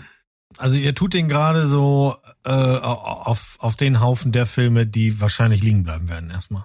Mhm. Also, was Weil auf ich jeden kann Fall ja nicht, ich kann ja hier nicht Steven anpupsen, es gibt so viel Besseres und ihr beide verkauft den eher so als mittelmäßig und dann ist das das Erste, was ich mache, guckt den und lasst dafür was Schöneres liegen. Nee, nee, nee, nee. Also was man auf jeden Fall sagen kann, was ich auch so zu einem gewissen Grad recht innovativ fand, war, wie die in den Film äh, mit dem mit dem Set umgehen, weil die ein, ein Element dieses Mörderspiels, was die spielen, ist, dass halt immer das Licht aus ist dann. Und die laufen halt jeder mit einer eigenen, relativ funzlichen kleinen Lichtquelle durch das Haus. Ne? Die eine hat so eine Stirnlampe, die andere hat ihr Handy, der, der nächste hat, was weiß ich, irgendwie so eine, so eine halbe Taschenlampe und so. Und damit wird halt auch nur die ganze Szenerie ausgeleuchtet. Es gibt also kein großes Extralicht. Die Schauspieler wurden halt geschult, dass sie in den Szenen mit ihrem jeweiligen Licht das möglichst optimal halten müssen, damit die Szene ausgeleuchtet wird. Und ich das finde, das trotzdem Bock hässlich. Ich also, fand das übertra hat sich geil übertragen. Mich, mich, hat das gewirkt. Also, ich mochte diese mh, hm, Atmosphäre okay. mit hm. diesen funzlichen Lichtern. Das fand ja. ich geil. Naja. Wir sind geteilter Meinung, wir wissen nicht so richtig, wo wir den Film hinstecken sollen. Ich, hm. Das ist ein Film, wo man sich wirklich eine Meinung machen muss. Den kannst du zehn Punkte geben, du kannst ihm null Punkte geben und alles dazwischen ist vollkommen legitim. Uh, er hat sogar die zehn Punkte Karte gezogen. also da kann ich jetzt schon mal direkt sagen, das gilt für meinen nächsten nicht. Erwartbar. erwartbar ja, nicht. leider irgendwie erwartbar und trotzdem habe ich gedacht, ach, ach komm, die ganzen Meckerer. Aber es ist halt so, dass es Shazam in seinem eigenen Film nicht besonders gut glückt, die, die, die Fans zu behalten, glaube ich. Also ich weiß nicht, ich bin sowieso relativ gespalten jetzt, wo wir bald ein ganz anderes DCU kriegen. Bin ich auch einer von denen, die sich dann langsam fragen, why should I care about the leftovers? Denn das ist hier ein Leftover. Äh, die haben ja an mehreren Post-Credit und Mid-Credit-Scenes irgendwie rumgefummelt und dann gab es die eine und die ist dann wieder rausgeschnitten worden, weil unser Freund The Rock auch kein besonders netter Mensch ist und niemand anders in seinem Universum haben will. Jetzt gibt's zwei Post, also jetzt gibt's zwei Endszenen am Ende. Die eine ist ein guter Gag, die hätte ich, die hätte ich im Trailer genommen. Das war einer der besten Gags ever. Also für den ganzen Film, den, ja, kommt halt nur dann, wenn du es ausgehalten hast und bis zu den Credits sitzen geblieben bist. Und die Post-Credit-Scene macht mir alles wieder kaputt, weil so eine Art, ähm, na anyway, ich darf das ja nicht spoilern. Shazam 2 äh, wir haben alle Shazam 1 geguckt, nehme ich an, ne? Oder? Wir mhm. haben ein heftiges Kopfnicken, mhm. ja. Shazam Leider. 1 war ja damals, kam ja damals zu einer Zeit raus, finde ich, ähm, 2019. Das klingt so weit weg, ist es ja gar nicht, aber äh, Shazam 1 hatte das einfacher, weil der war lustig und das waren wir von DCU nicht gewohnt. Und dann war der bunt und dann konnte man ganz klar sagen, das ist jetzt irgendwie äh, die die die quietschbunte Variante, die die sie sich so ein bisschen abgeguckt haben bei Marvel. Die Geschichte war okay. Ist halt ein Familienfilm. Und genau dasselbe ist Shazam 2, Fury of the Gods, so heißt er ja im Ganzen. Ähm, auch. Das ist auf jeden Fall ein Familienfilm. Wenn man also Kinder hat oder man hat Besuch, wo Kinder auch dabei sind, kann man den super easy gucken. Es geht wieder darum, dass der Billy Batson mit den anderen Kindern, mit denen er ja zusammen in diesem äh, Foster Care, also in dieser quasi Heimgemeinschaft lebt, ähm, dass er immer noch Shazam ist und die auch, auch alle ja äh, äh, eine Shazam-Variante sind. Also sie sind ja jetzt ein Team und dass die immer noch ein bisschen strugglen damit, dass sie eigentlich kleine Kinder sind und aber wenn sie sich dann verwandeln, eben erwachsene Leute sind. Das heißt, sie sehen aus wie Erwachsene, tun aber kleine Kinder Dinge. Das wird sehr deutlich bei einem äh, Charakter, äh, dass das eine Mädchen, das dann halt irgendwie quasi auch über Einhörner redet und ähm, solche Sachen und das auch als Erwachsene tut. Das wirkt dann halt alles irgendwie so ein bisschen blöd, dass der Charakter gespielt von Megan Good das ist auch egal. Ähm, es geht in diesem Film darum, dass zwei Jahre nachdem der erste Teil stattgefunden hat und sie diesen Thaddeus äh, Sivana irgendwie besiegt haben, kommen die Schwestern Hespera und Calypso und das sind die beiden Töchter des Titanen Atlas und die sehen wir gleich, wie sie in einem Museum in Griechenland erstmal äh, aufrollen. Ich will nicht verraten, obwohl das sieht man glaube ich im Trailer. Ne? Ja, auf jeden Fall ähm, brechen sie da ein, um äh, um diesen Stab zu holen, den wir aus Teil 1 schon kennen, nämlich der Stab, der Kräfte äh, geben kann. Den holen die sich, der ist ja zerbrochen worden von Shazam im ersten Teil und den holen die sich. Und was dann beginnt, ist halt eben, dass die beiden Töchter von Atlas im Grunde ein ganz bestimmtes Artefakt suchen, das sie in die Welt pflanzen wollen, um ihre eigene Welt wieder zu erschaffen, denn die ist ihnen mal verboten worden von diesen Zauberern, zu denen auch der schwarze Shazam gehört. Und das versuchen sie jetzt mit aller Macht durchzukriegen, eben in unsere Welt. Sorry, ich, ich, muss kurz sagen, das klingt alles so trashig und du tust das so ernsthaft vortragen. Ich muss ja. mich gerade zusammen. Also, es wird, es wird noch besser. Also die Idee ist halt eben, sie wollen eigentlich, sind sie sich einig darüber, dass sie ihr eigenes äh, Universum wieder zurückhaben wollen und das können sie mit diesem Artefakt machen. Und dann ist aber eine von den beiden Schwestern natürlich eine rechte Zicke und sagt, warum soll ich jetzt zurückgehen, wenn ich hier doch eine Welt habe? Obwohl das bedeutet, wenn sie dieses Artefakt pflanzen, dann wächst ein Riesenbaum und der zerstört alles, was schon da ist. Das heißt, wir wären alle hops. Also es geht nicht dicker als das und deswegen müssen Shazam und seine Gang müssen daran und das äh, ähm, verhindern natürlich. Das Ganze ist gut. Das kann man gut mal weggucken aber es ist halt wirklich nicht besonders gut. Also, wenn ihr versteht, was ich meine. Ähm, ich bin, ich bin mittlerweile zu alt. Ich finde, äh, ich, äh, was Zachary Levy da macht, ich verstehe, warum er das macht und ähm, wäre ich ein 16-jähriger Junge, würde ich das abfeiern bis zum geht nicht mehr. Bin ich aber nicht und deswegen landet das bei mir nicht. Es gibt so zwei, drei kleine Fehler in dem Film. Ich bin kein großer Fan mehr von Lucy Lou, die spielt einen der Hauptcharakter. Da frage ich mich auch, wo haben sie die hergeholt? Das macht sie auch nicht besonders gut. Ähm, es nervt mich viel mehr, dass sie wirklich eigentlich eine Gang von unterschiedlich großen Kindern sind. Ich glaube, die, jüngste ist so neun oder so. Äh, die dann losziehen, die ständig auch dumme Sachen machen. Und die gesamte Geschichte ist, sobald wir die Charaktere kennengelernt haben und dann kommt noch ein dritter Charakter dazu, ist sofort, also dann ist euch alles klar. Ihr wisst, wer die sind, ihr wisst, was sie machen wollen und ihr wisst dann auch schon, wie das alles ausgeht.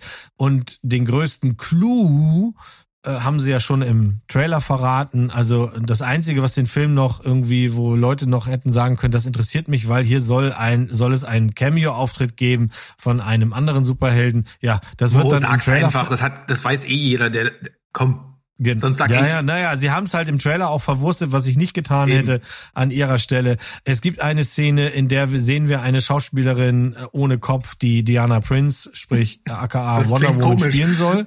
Ja, das ist dann nämlich, für die Szene hatten sie sie noch nicht und für eine spätere hatten sie sie dann. Das Problem ist halt nur, man, wenn du das siehst im Trailer, hast du auch eine Erwartungshaltung daraus. Und ein, ein jemand, der strukturiert daran geht, auch an so einen Superheldenfilm, würde sich ja sagen, das ist doch geil, dann kommt die noch und hilft. Und es hat halt nichts damit zu tun. Anyway. Ähm, der Film wird richtig übel verkloppt. Ähm, Zachary Levy läuft rum und sagt, guck doch bitte den und nicht John Wick 4, weil das hier ist der Familienfilm ich finde, er spricht gegen die falsche Masse. Das ist ein Film, dem wird es auf dem Streaming-Dienst wahrscheinlich besser gehen und da sollte er auch möglichst schnell hingehen.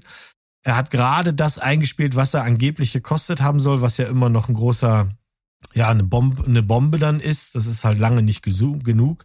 Und diese ganze Mid-Credit-Scene und Post-Credit-Scene, ey, keine Ahnung. The Rock will Black Adam weitermachen, will aber Shazam nicht da drin haben. Ob der hier eine Zukunft hat, keine Ahnung, spielt auch keine Rolle ist wirklich so mittlere Kost. Für äh, wenn Steven sich mal einen Superheldenfilm mittraut, warte, bis der auf äh, Disney rumlungert oder auf Wow oder wo auch immer der kommen mag, dann kann man den mal ganz gut gucken, aber erwarte da bloß nicht zu viel. Also auf Disney kommt er ja leider schon mal nicht. Ähm, Was soll ich da, äh, ich versuche kurz zu machen. Also, falls ihr es nicht mitgeschnitten habt, ja, Wonder Woman ist im Film. Ja, es ist ein Nachtrag gewesen, um irgendwie jemanden ins Kino zu bringen und die haben es vor äh, mit dem Kinostand verraten. Ist aber auch einfach vollkommen egal. Weil wir wissen ja mittlerweile seit der Post-Credit-Scene von Black Adam, dass das alles keine Rolle mehr spielt. Ähm, laut James Gunn ist er Teil des neuen DCU Shazam. Ähm, die Post-Credit-Szene am Ende wird das ja auch, ist ja egal. Also das könnt ihr euch dann selber angucken, wie, wo das dann hingehen soll. Aber sicher ist das alles eh nicht mehr. Deswegen, ja, was kann ich als großer DC- und Comic-Fan dazu sagen? Ich war sogar in Black Adam und war nicht in Shazam 2. Ich glaube, damit ist von meiner Seite alles gesagt zu diesem Machwerk. ähm, für mich ist Shazam 1 aber auch nicht so geil gewesen, muss ich dazu sagen. Ich, für mich ist das ist Shazam einfach Deadpool FSK 12. Mhm. Und ähm, braucht braucht man nicht. Das ist so ein Typ, den steckst du in ein Team, um einfach jemanden zu haben, für ein gut, für, ne, der immer gut Sprüche reinbringt. Aber so als Solofilm, vor allem ohne den geilen Comicbezug zu seiner Nemesis Black Adam, macht das halt, wie du schon sagst, alles überhaupt keinen Sinn. Dieser Film ist halt überflüssig. Mhm. Ja, Punkt. Tja, dann äh, ziehe ich das Ganze hier mal in äh, komplett andere Gefilde. Äh, ich dachte, als ich den Film auf Netflix beim Durchscrollen gefunden habe, irgendwie im Kopf zu haben, dass einer von euch den schon gesehen hat, aber ich habe ja schon herausgefunden, dass das keiner äh, von euch getan hat. Deshalb ist das jetzt äh, umso spannender. Äh, Kadaver heißt der Film. Wie gesagt, beim Durchscrollen entdeckt, hat ein ganz cooles Poster, was, was mich irgendwie so angesprochen hat. Und dann habe ich mir die Story durchgelesen, äh, den Trailer kurz äh, an, angemacht, zumindest so ein bisschen. Und dann dachte ich, yo, postapokalyptisches Setting in, ein, in einem nachnuklearen nuklearen Setting. Ähm, die Menschheit ist so ziemlich ja am Ende, also es gibt kaum was zu essen und man schlägt sich halt so durch und man sieht dann eine Familie, also ein ein Pärchen mit einer kleinen Tochter, die dann äh, ja in so einem kurzen Setup der Welt gezeigt werden, wie sie sich da halt so durchschlagen und was sie halt so für Ängste haben und dass die kaum rausgehen und so weiter. Und dann steht auf einmal unten so eine Art äh, äh, Zirkuswagen vor der Tür, der ein Theaterstück anteast, ja, und äh, verkauft dafür Karten und so, so nach dem Motto, äh, es gibt überhaupt nichts Gutes mehr in der Welt, kommt zu uns, da könnt ihr mal für einen Tag alles und jeden vergessen und einfach in unsere Welt eintauchen und da gibt's auch zu essen und so weiter und so fort. Und äh, das finden, finden die dann natürlich ganz toll und äh, gehen dahin und äh, schon im Eingang äh, wird klar, eigentlich äh, darf das Kind gar nicht mit rein. Ähm, dann protestieren sie aber ein bisschen und dann kommt da der, äh, der Theaterchef, ähm, ich weiß gar nicht, wie, wie hieß der? Äh, Stefan oder weiß nicht genau. Naja, äh, ist auf jeden ist Fall auf jeden Fall ein maximal unspektakulärer, unspektakulärer Name für so einen Chef von so einem Zirkus. Chef Stefan. Na, Mathi Matthias heißt er, nicht nee, Stefan. Das ist nicht besser. oh, ja, viel besser. Ist nicht viel besser. ähm, ja, was ich vergessen habe zu sagen, äh, das ist tatsächlich der allererste exklusive norwegische Netflix-Film. Oh Gott, ich glaube, ist das mit diesen goldenen Masken? Ja. Oh, ist der scheiße gewesen. Ah, ich habe ihn doch gesehen. ich, wusste oh. doch, dass du, dass du ihn gesehen hast. Oh Gott, war der räudig. Leute, guckt euch den nicht an, wirklich. Tut mir leid, Steven. Okay. Aber, aber, aber schön, schön, dass, schön, schön, dass du die Review einfach beendest. ich, hoffe, ich hoffe, es geht bei dir in eine ähnliche Richtung. Sorry. Aber es war gerade so klick Also ich, also ich würde nicht sagen, dass er kompletter Schrott ist. Ich finde halt das, das Production Value für einen norwegischen Film relativ gut. Also ich finde so das Setting und auch einige Kameraeinstellungen, die funktionieren ganz geil. Es sind schöne Kamerafahrten da. Ich finde die Schauspieler machen ihren Job okay. Also das funktioniert für mich alles. Aber das große Aber ist, man, man riecht halt den, den Plot halt zehn Kilometer gegen den Wind. Also ohne, also ich könnte jeden von euch jetzt fragen, was glaubt ihr, was passiert in dem Hotel? Hotel. Und ich bin mir ziemlich sicher, dass ihr mir halt den Plot praktisch eins zu eins fast wiedergeben könnt. Yummy, und das fand yummy. ich halt ein bisschen schade, weil ich halt dachte, da kommt halt ein bisschen mehr bei rum. Weil äh, Sandro hat ja schon äh, gesagt, da gibt's halt noch diese goldenen Masken. Das ist dann nämlich so, ähm, die setzen sich dort in diesen großen Ballsaal, dann kommt der Matthias und sagt, hier, alles in diesem Hotel ist ein Theaterstück. Das heißt, ihr bleibt jetzt hier nicht hier sitzen, sondern ihr steht auf und ihr kriegt diese Masken und wenn ihr die Masken tragt, dann wisst ihr, ihr seid nur äh, Zuschauer und alle, die keine Masken tragen, das sind die Darsteller. Und dann gehen die halt durch das Hotel und überall gibt's halt in irgendwelchen Räumen irgendwelche Stücke und so. Und bis zu dem Zeitpunkt fand ich ziemlich geil und dann wird's halt einfach so ein Ding, äh, wie kann man eine dumme Entscheidung nach der anderen treffen? dann frage ich mich, warum überlebt, also ich, ich sage jetzt einfach mal, das passiert auch relativ schnell im Film, dass dann halt das, das Kind ist weg der Mann ist weg und, und die Frau ist weg und alle aus dem Hotel sind auf einmal weg und irgendwann weißt du, warum die weg sind und dann frage ich mich, warum hat sie denn so lange überlebt? Also irgendwann sagt auch der Matthias, keiner hat es so weit wie du geschafft und ich denke mir so, ja, aber warum überhaupt? Sie hat überhaupt gar, also seid ihr so beschränkt, dass ihr sie nicht in eure Pfoten kriegt? Also das hat überhaupt gar keinen Sinn ergeben und dann gibt's auch hinten raus so viel dumme Entscheidungen einfach und naja, also so in dieser Kombi mit total vorhersehbarer Story. Also da war ich halt sehr enttäuscht und dann halt diesen nicht nachvollziehbaren Plotverlauf, denke ich mir so, ja, super viel verschenktes Potenzial, weil ich finde, der sieht tatsächlich recht gut aus. Also das hat er gut gemacht. Ja, der sah gut aus, hat eine geile Grundprämisse. Ich erinnere mich noch an eine, ich habe nicht mehr viel im Kopf. Ich weiß noch, da gibt's eine Szene mit einem Fleischerhaken. Und da habe ich dann mhm. bin ich dann geistig ausgestiegen und habe gesagt, was, was so ein Schrott. Ähm, ja, das ist so ein Film, da habe ich immer das Gefühl, man hat eine geile Idee. So, ey Leute, ich habe eine geile Idee und dann so ja und dann stolpern die sofort ins Set und drehen los, aber es ist noch gar kein Drehbuch geschrieben, weil es ist so genau so ist es. Du hast eine mega Prämisse und die machen nur Scheiße draus. Also ja. die arbeiten es einfach nicht aus, deswegen ähm, ja, schade. Jetzt weiß ich so ein bisschen, wie ihr euch fühlt, weil ihr, ihr verreist den gerade komplett und ich krieg irgendwie voll Bock, den zu gucken. ja. Also äh, ganz ehrlich, ich finde, man kann mal so einen Pain-Abend. Da guckt jeder die Gurke vom anderen. Ja. Mhm. Aber man, ich, ich, ich finde, man kann den trotzdem, man kann den trotzdem gucken. Ich glaube, ich, ich glaube, der ist jetzt nicht so schlecht, wie du zum Beispiel äh, ähm, Resident Evil gemacht hast. Er hat übrigens die exakt gleiche IMDb-Bewertung wie Resident Evil. wenn das nicht naja. Schicksal ist. Mal sehen.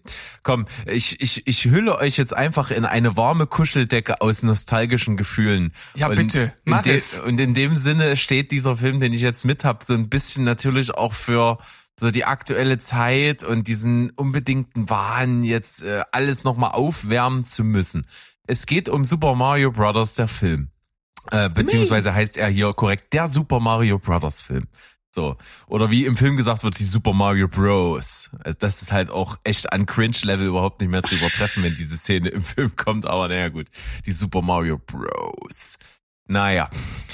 Äh, diese, die Story von dem Film ist genauso gaga wie die Story in den Spielen. Also die ist praktisch nicht vorhanden. Du hast äh, Super Mario und Luigi, sein Bruder, die beide halt einfach in Brooklyn leben, Klempner sind und haben aber keinen besonders guten Erfolg, haben ihre ganzen Ersparnisse in, in eine ziemlich cheesige Werbung gesteckt.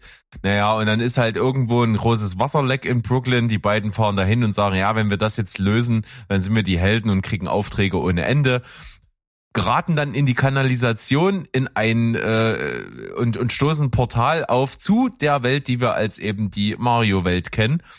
Die wurde ähm, invasiert von Bowser mit seinen Schergen und der hat äh, im Land der Pinguine einen Stern geklaut. Oh, ich höre mich gerade so bescheuert an, aber naja, gut, das ist die Story. Kannst du das mit ein bisschen mehr äh, mit Theatralik vortragen, ja? Mit Land Drama, der Pinguine. Da, da, fehlt so ein bisschen die die äh, Ernsthaftigkeit. Emotional, emotional, emotional. Okay, also der böse Bowser.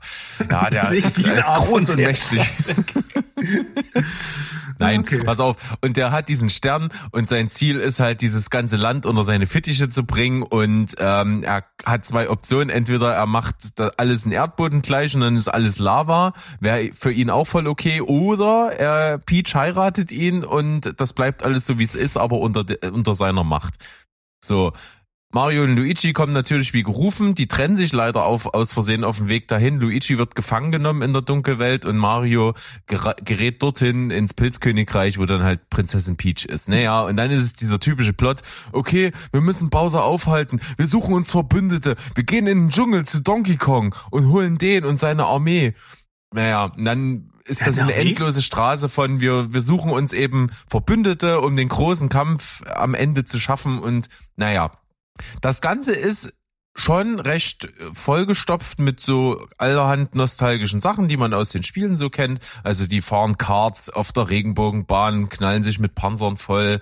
Es gibt eine 2D-Side-Scroller-Szene. es gibt weiß ich nicht, alle möglichen komischen Wesen und Figuren aus den Spielen, äh, inklusive derer, deren Namen du nicht kennst. Im Film kriegen die auch keinen Namen, weil die auch keinen Schwanz kennt. Ist vollkommen egal, sind kleine, so kleine Stachelpanzerviecher.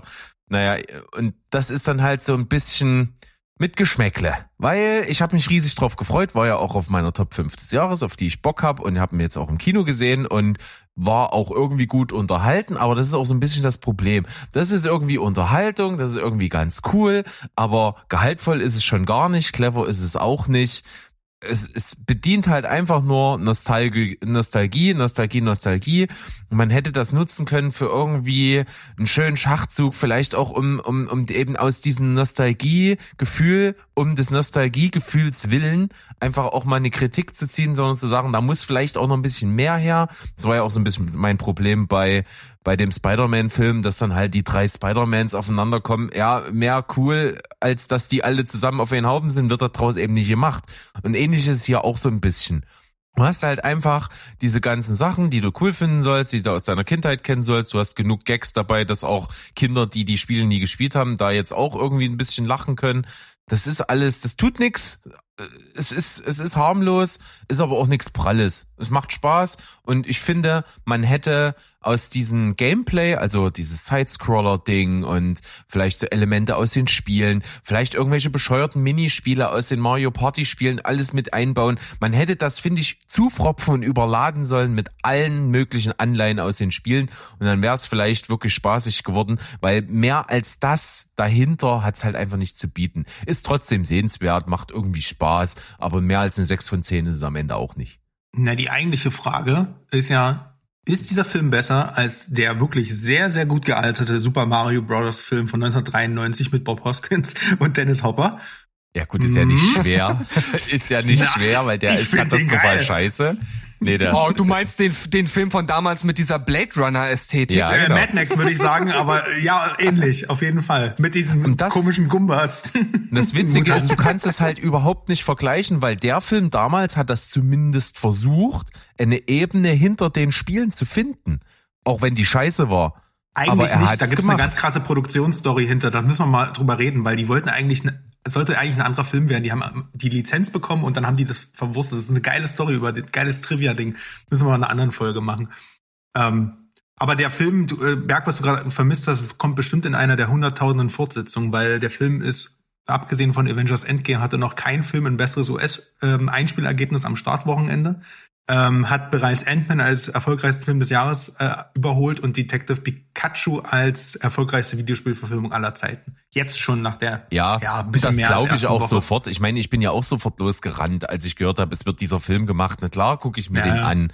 Und ich habe auch, das Witzige ist, du guckst diesen Film und dann äh, fragst du dich ja nicht, was haben sie alles reingepackt, sondern wann kommt das? Das ist halt nicht die Frage, was alles, sondern wann. Und dann gibt's eine kleine Szene, wo ein sehr bekanntes Element aus den Mario-Spielen drin vorkommt und du denkst ja, ach, das war das jetzt? Habt ihr jetzt hier einen Haken dran gemacht? Und dann kommt die After-Credit-Scene. Also steht uns auf jeden Fall der nächste Film ins Haus. Das ist so sicher wie das Abend in der Kirche. Naja, äh, jetzt bin ich nicht sicher. Ich wollte eigentlich auch ins Kino, aber ich glaube, jetzt warte ich auf den Streamer. Ja, ich habe auch äh, gehört, dass der Film halt sehr, also abgesehen von dieser Nostalgie, die uns jetzt ködert, ansonsten halt ein im Grunde genommen reiner Kinderfilm ist. Also da fehlt so ein bisschen das, was andere Animationsfilme oft auszeichnet, dass halt die Erwachsenen auch irgendwo ihren Spaß haben. Und ähm, das habe ich da jetzt auch so ein bisschen zwischen den Zeilen rausgehört bei dir. Ja.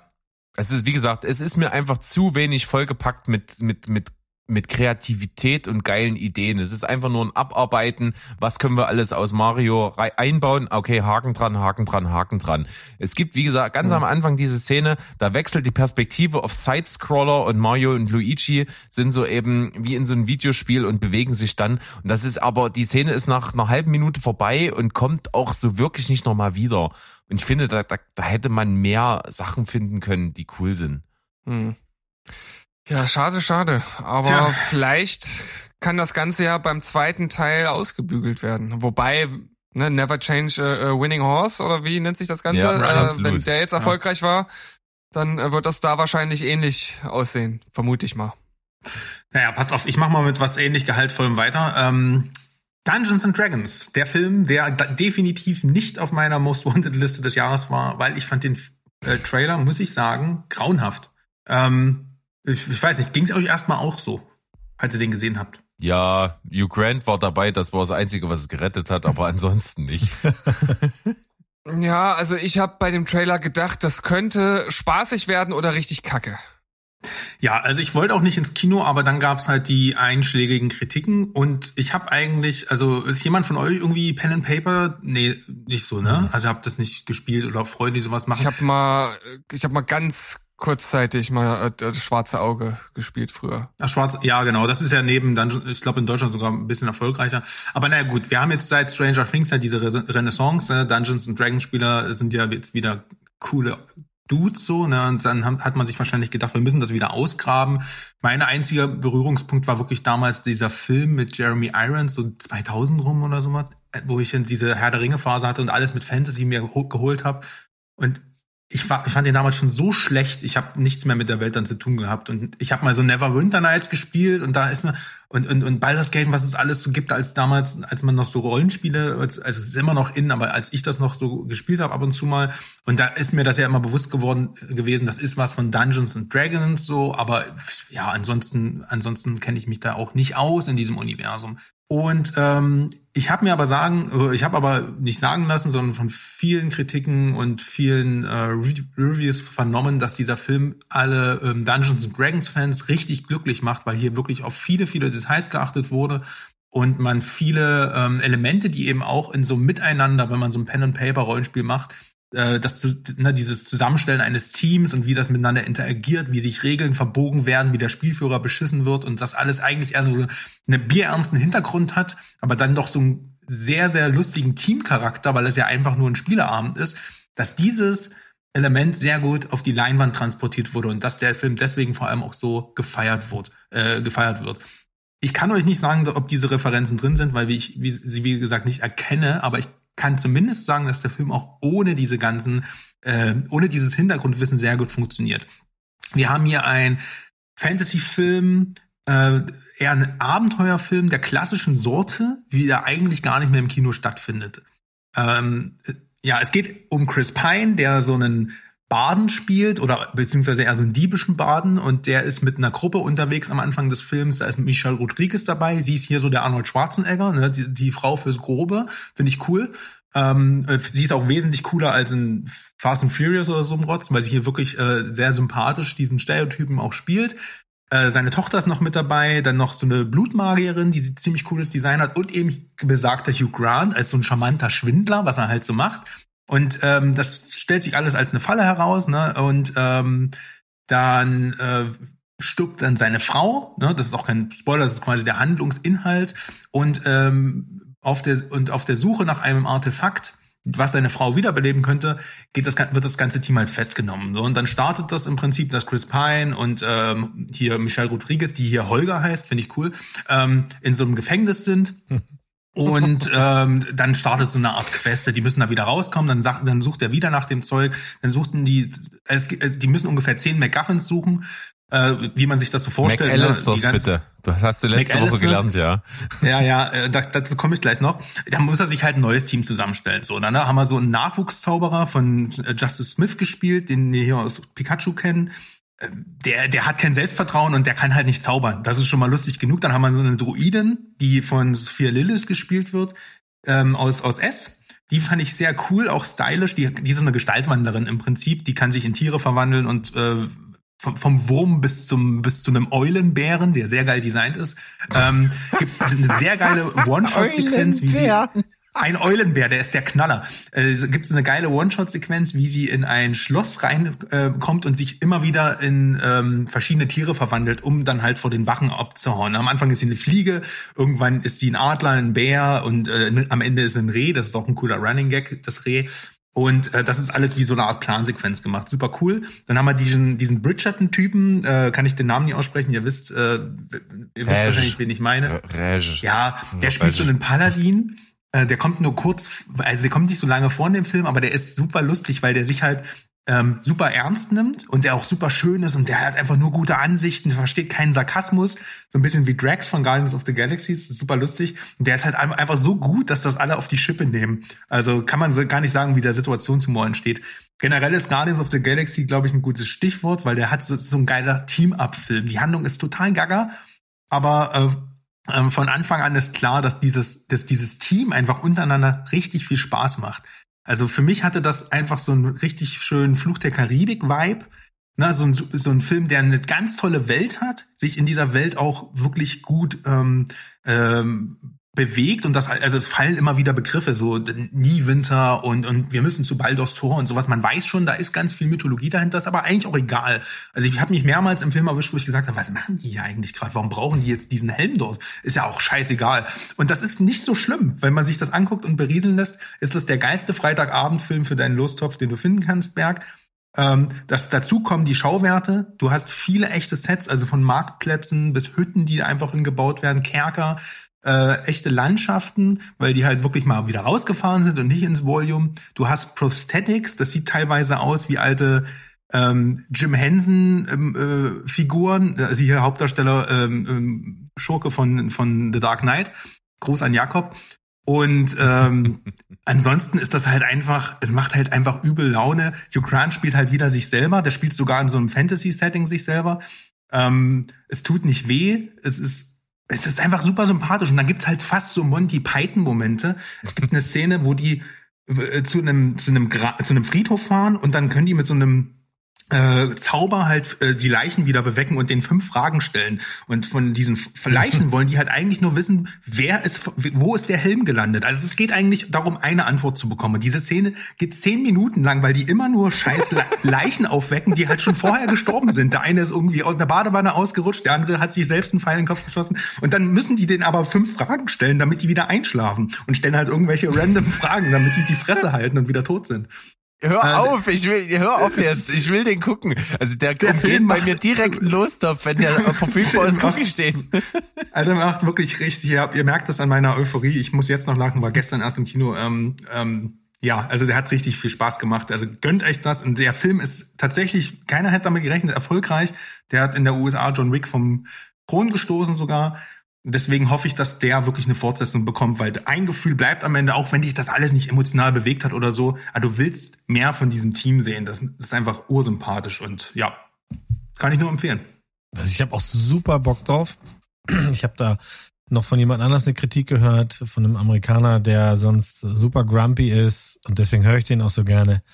Und da war der plötzlich, der war so geflasht von dem Ding, der hatte so viel Fun damit, der hat auch nie gespielt, also ich habe das ja auch nie gespielt, ähm, aber er sagt, das macht überhaupt, das ist ganz egal. Der nimmt sich, der nimmt sich nicht ernst, der will die, der will richtig unterhalten und der macht, der drückt halt eben alle richtigen Knöpfe und das ist ja, also was Besseres gibt's ja gar nicht. Ich habe ta tatsächlich parallel schon geguckt, ob der sogar bei uns im Kino läuft, da wäre ich bereit hinzugehen. Hm, hört, hört. Ja. Da seid ihr ja, bestimmt ja. nämlich dann auch fast alleine im Kino, weil der schon ewig läuft und ich glaube in Deutschland auch gar nicht so gut performt. Ach, der läuft schon länger? Sehr lange. Hat, hat mir keiner gesagt. Diese Penisse. Gibt's ja gar nicht. Also, also das, das scheint ja dann tatsächlich eher äh, sozusagen die bessere von meinen beiden Varianten zu sein. Und äh, nach dem, was ich gehört habe, habe ich das auch schon so eingeschätzt. Also ins Kino werde ich für den nicht mehr gehen, aber wenn es den irgendwo zu sehen gibt, werde ich den auf jeden Fall nachholen. Mach das mal. Ja, ich habe euch jetzt äh, also für mich eines der Highlights äh, der letzten Zeit mitgebracht ähm, und das ist eine Serie und ja, die die die Langzeitfans da draußen unseres Podcasts, sie wissen, äh, eine meiner Lieblingsserien ist Lost und ich finde, seitdem Lost abgeschlossen ist, das ist äh, seit 2012, also jetzt zehn Jahre, gab's keine Serie, die wirklich ein ähnliches Gefühl in mir hervorrufen konnte bis jetzt. Und Mo hatte das schon mal angekündigt, weil er hat die Serie schon etwas länger gesehen und ich war seitdem auch total angefixt, sie zu schauen und man kann es jetzt machen auf Paramount Plus. Und zwar From. Äh, also, ich, ich weiß gar nicht genau, wo ich anfangen soll. Vielleicht erstmal bei, bei der Story. Die ist eigentlich relativ äh, simpel, das Setup. Und das ist halt auch, das Setup ist halt auch schon einfach geil als Story. Du hast also so eine kleine mittelamerikanische Stadt, also eigentlich muss man sagen ein Dorf, da gibt's nicht wirklich viel. Ähm, und dort kommt man ich sag, ich, ich drück's jetzt mal so aus, nur über Umwege hin, aber wenn du einmal da bist, kommst du nicht mehr aus dieser Stadt raus. Das heißt, du fährst dann aus der Stadt raus und fährst geradeaus, geradeaus und dann bist du wieder am Anfang. Also einmal dort drin bist du halt gefangen.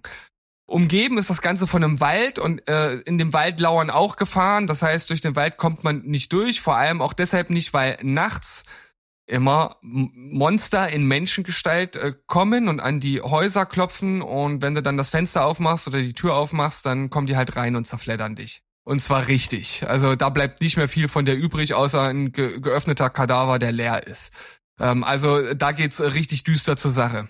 Und Mo hatte mir am Anfang gesagt, das Ding hat massive Lost Vibes und die habe ich am Anfang noch nicht so gespürt. Also natürlich ist dieses Setup super mysteriös und so, ähm, aber es hat dann äh, ein bisschen gedauert, bis ich die die Lost Vibes hatte. Das heißt nicht, dass es bis dahin nicht gut war, aber so dieses Feeling baut sich so Stück für Stück auf. Und ähnlich wie bei der ersten Staffel von Lost sitzt du dann halt am Ende da und denkst dir nur so, what the fuck? Was ist jetzt, also, das ist schon wieder so abgefahren mysteriös, dass es eigentlich eigentlich nicht sinnvoll aufgelöst werden kann, meiner Meinung nach.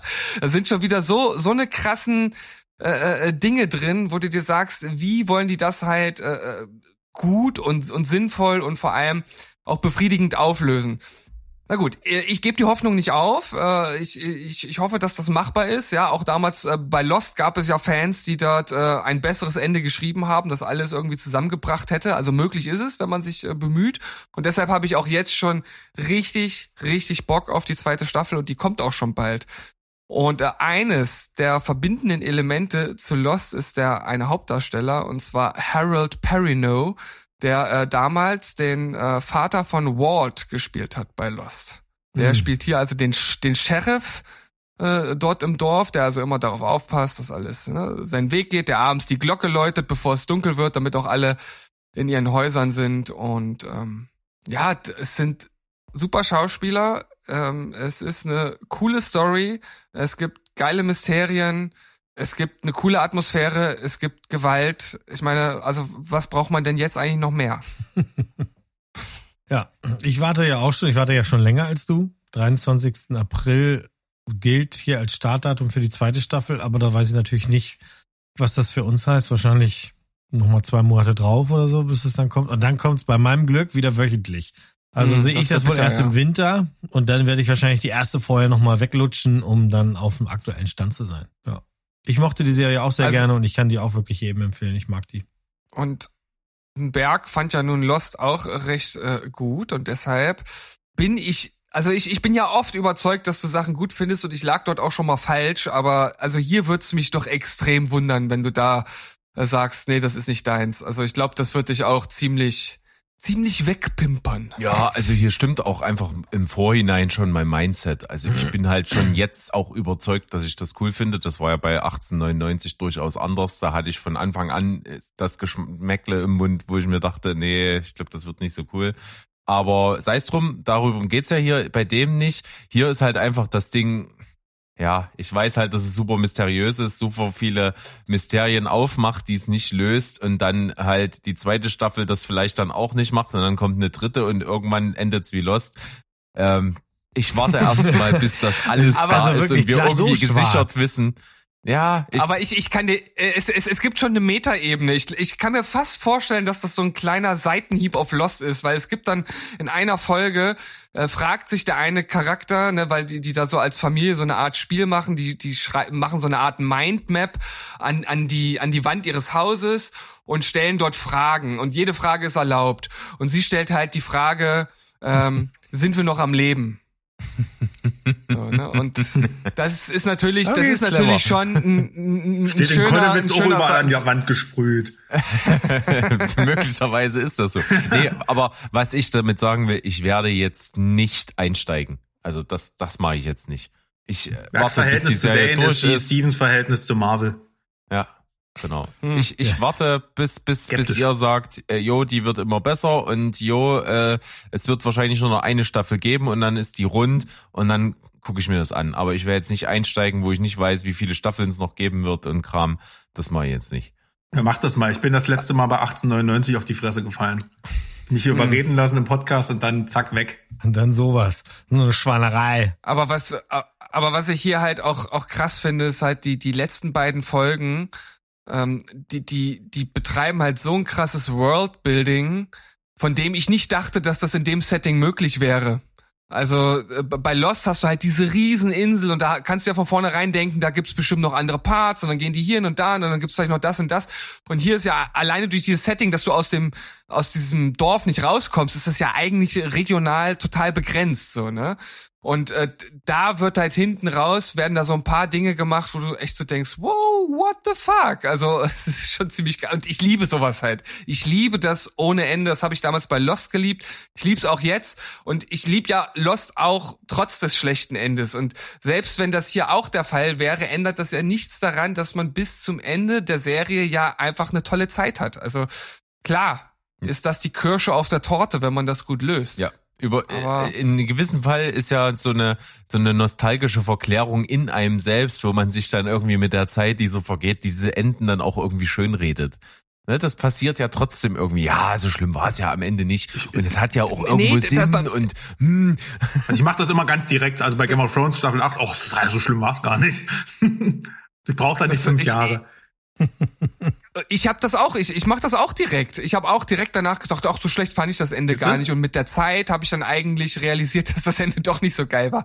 Ähm, also, naja. nee, nee, das ist, das ist nicht romantisch verkehrt. Aber wir müssen natürlich auch noch ein bisschen nein, nein. einmal ein, ein was, was wir gesagt haben, berichtigen. Also 1899 ist ja jetzt abgeschlossen. Oh. Hm. Zwangsweise. Und ja, einer, einer in der Runde freut sich drüber, siehst du? Ja, der musste. Das ist eine Schweinerei. Aber gut, ja. was sollen wir über diese, diese Geschichten weinen? Die werden wegen uns nicht jetzt anfangen, noch nebenbei was zu drehen beim ZDF oder so. Ja, na wahrscheinlich haben diejenigen, die das entschieden haben, zu viel Kokain genommen. Oh, Steven.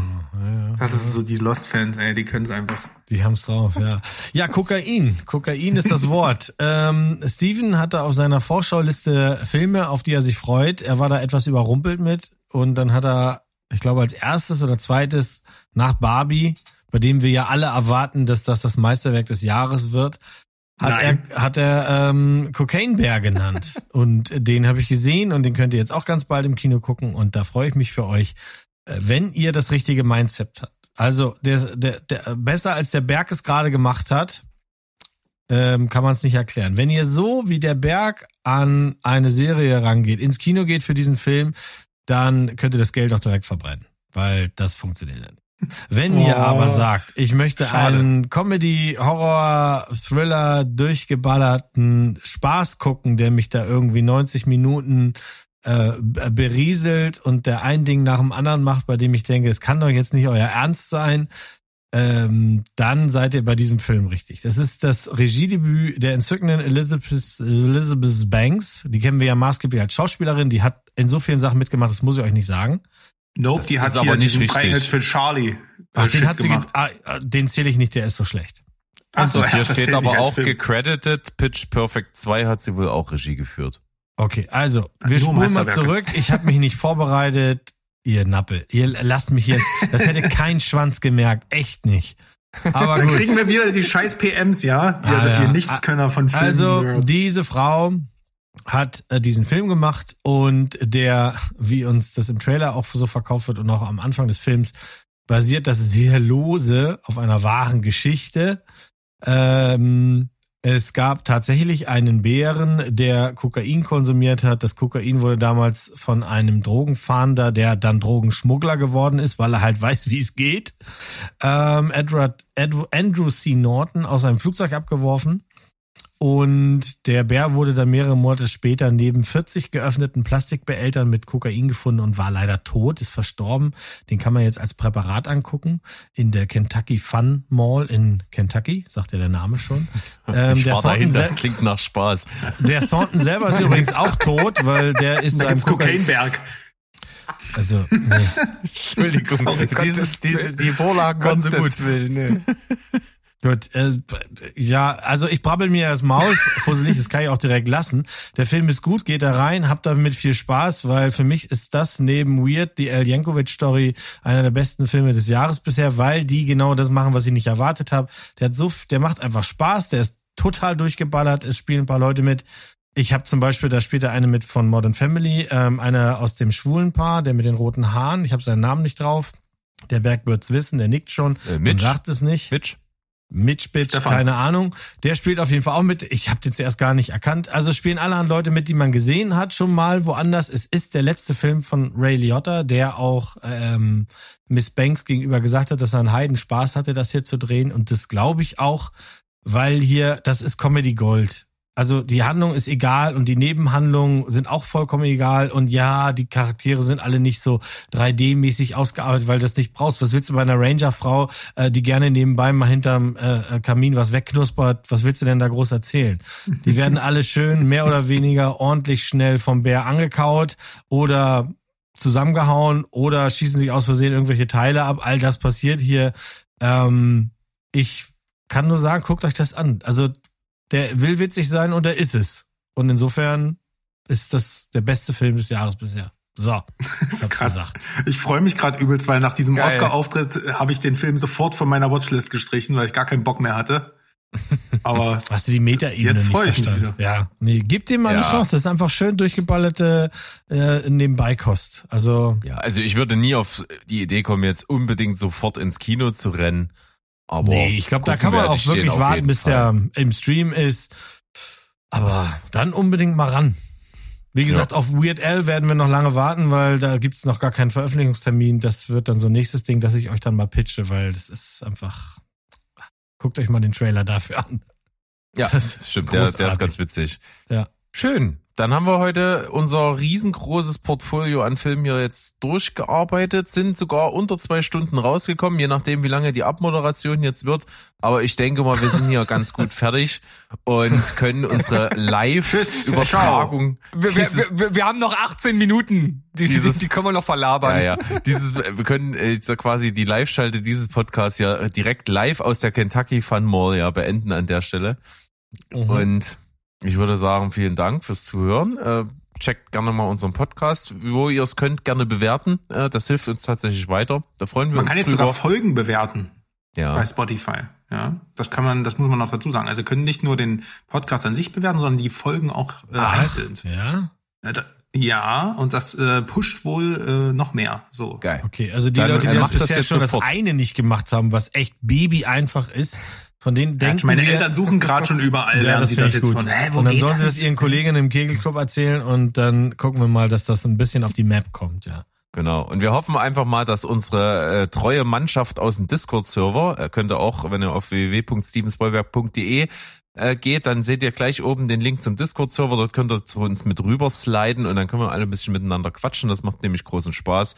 Da sind auch viele coole Leute, die uns die Treue halten. Also besten Dank nochmal dafür an der Stelle und ja, mit denen könnt ihr es gleich tun, überall fünf Sterne und dann sind wir ähm, top notch und machen hier unser Ding und sind dann einfach vertreten und dann können wir davon leben und müssen nicht mehr arbeiten und das klingt alles gut. Herr Berg, wenn also du jetzt weiter sabbelst, bringe ich gleich noch eine Dune News. Weil Hans Zimmer ist gerade fertig mit dem Soundtrack geworden. Ei, ja, da hast du sie an der Stelle gebracht. Jetzt können wir auch nachgelagert noch den Jingle einspielen. Ich habe noch ein paar Details. Äh, nee, nee, nee, nee. Äh, tschüss, ciao. Und goodbye. Bleibt spoilerfrei. Wow. Zuerst mal wieder zu viert und dann funktioniert das gleich hier. Geil. Ich habe Feuer gemacht. Profis, Profis, Profis. Profis? Profis.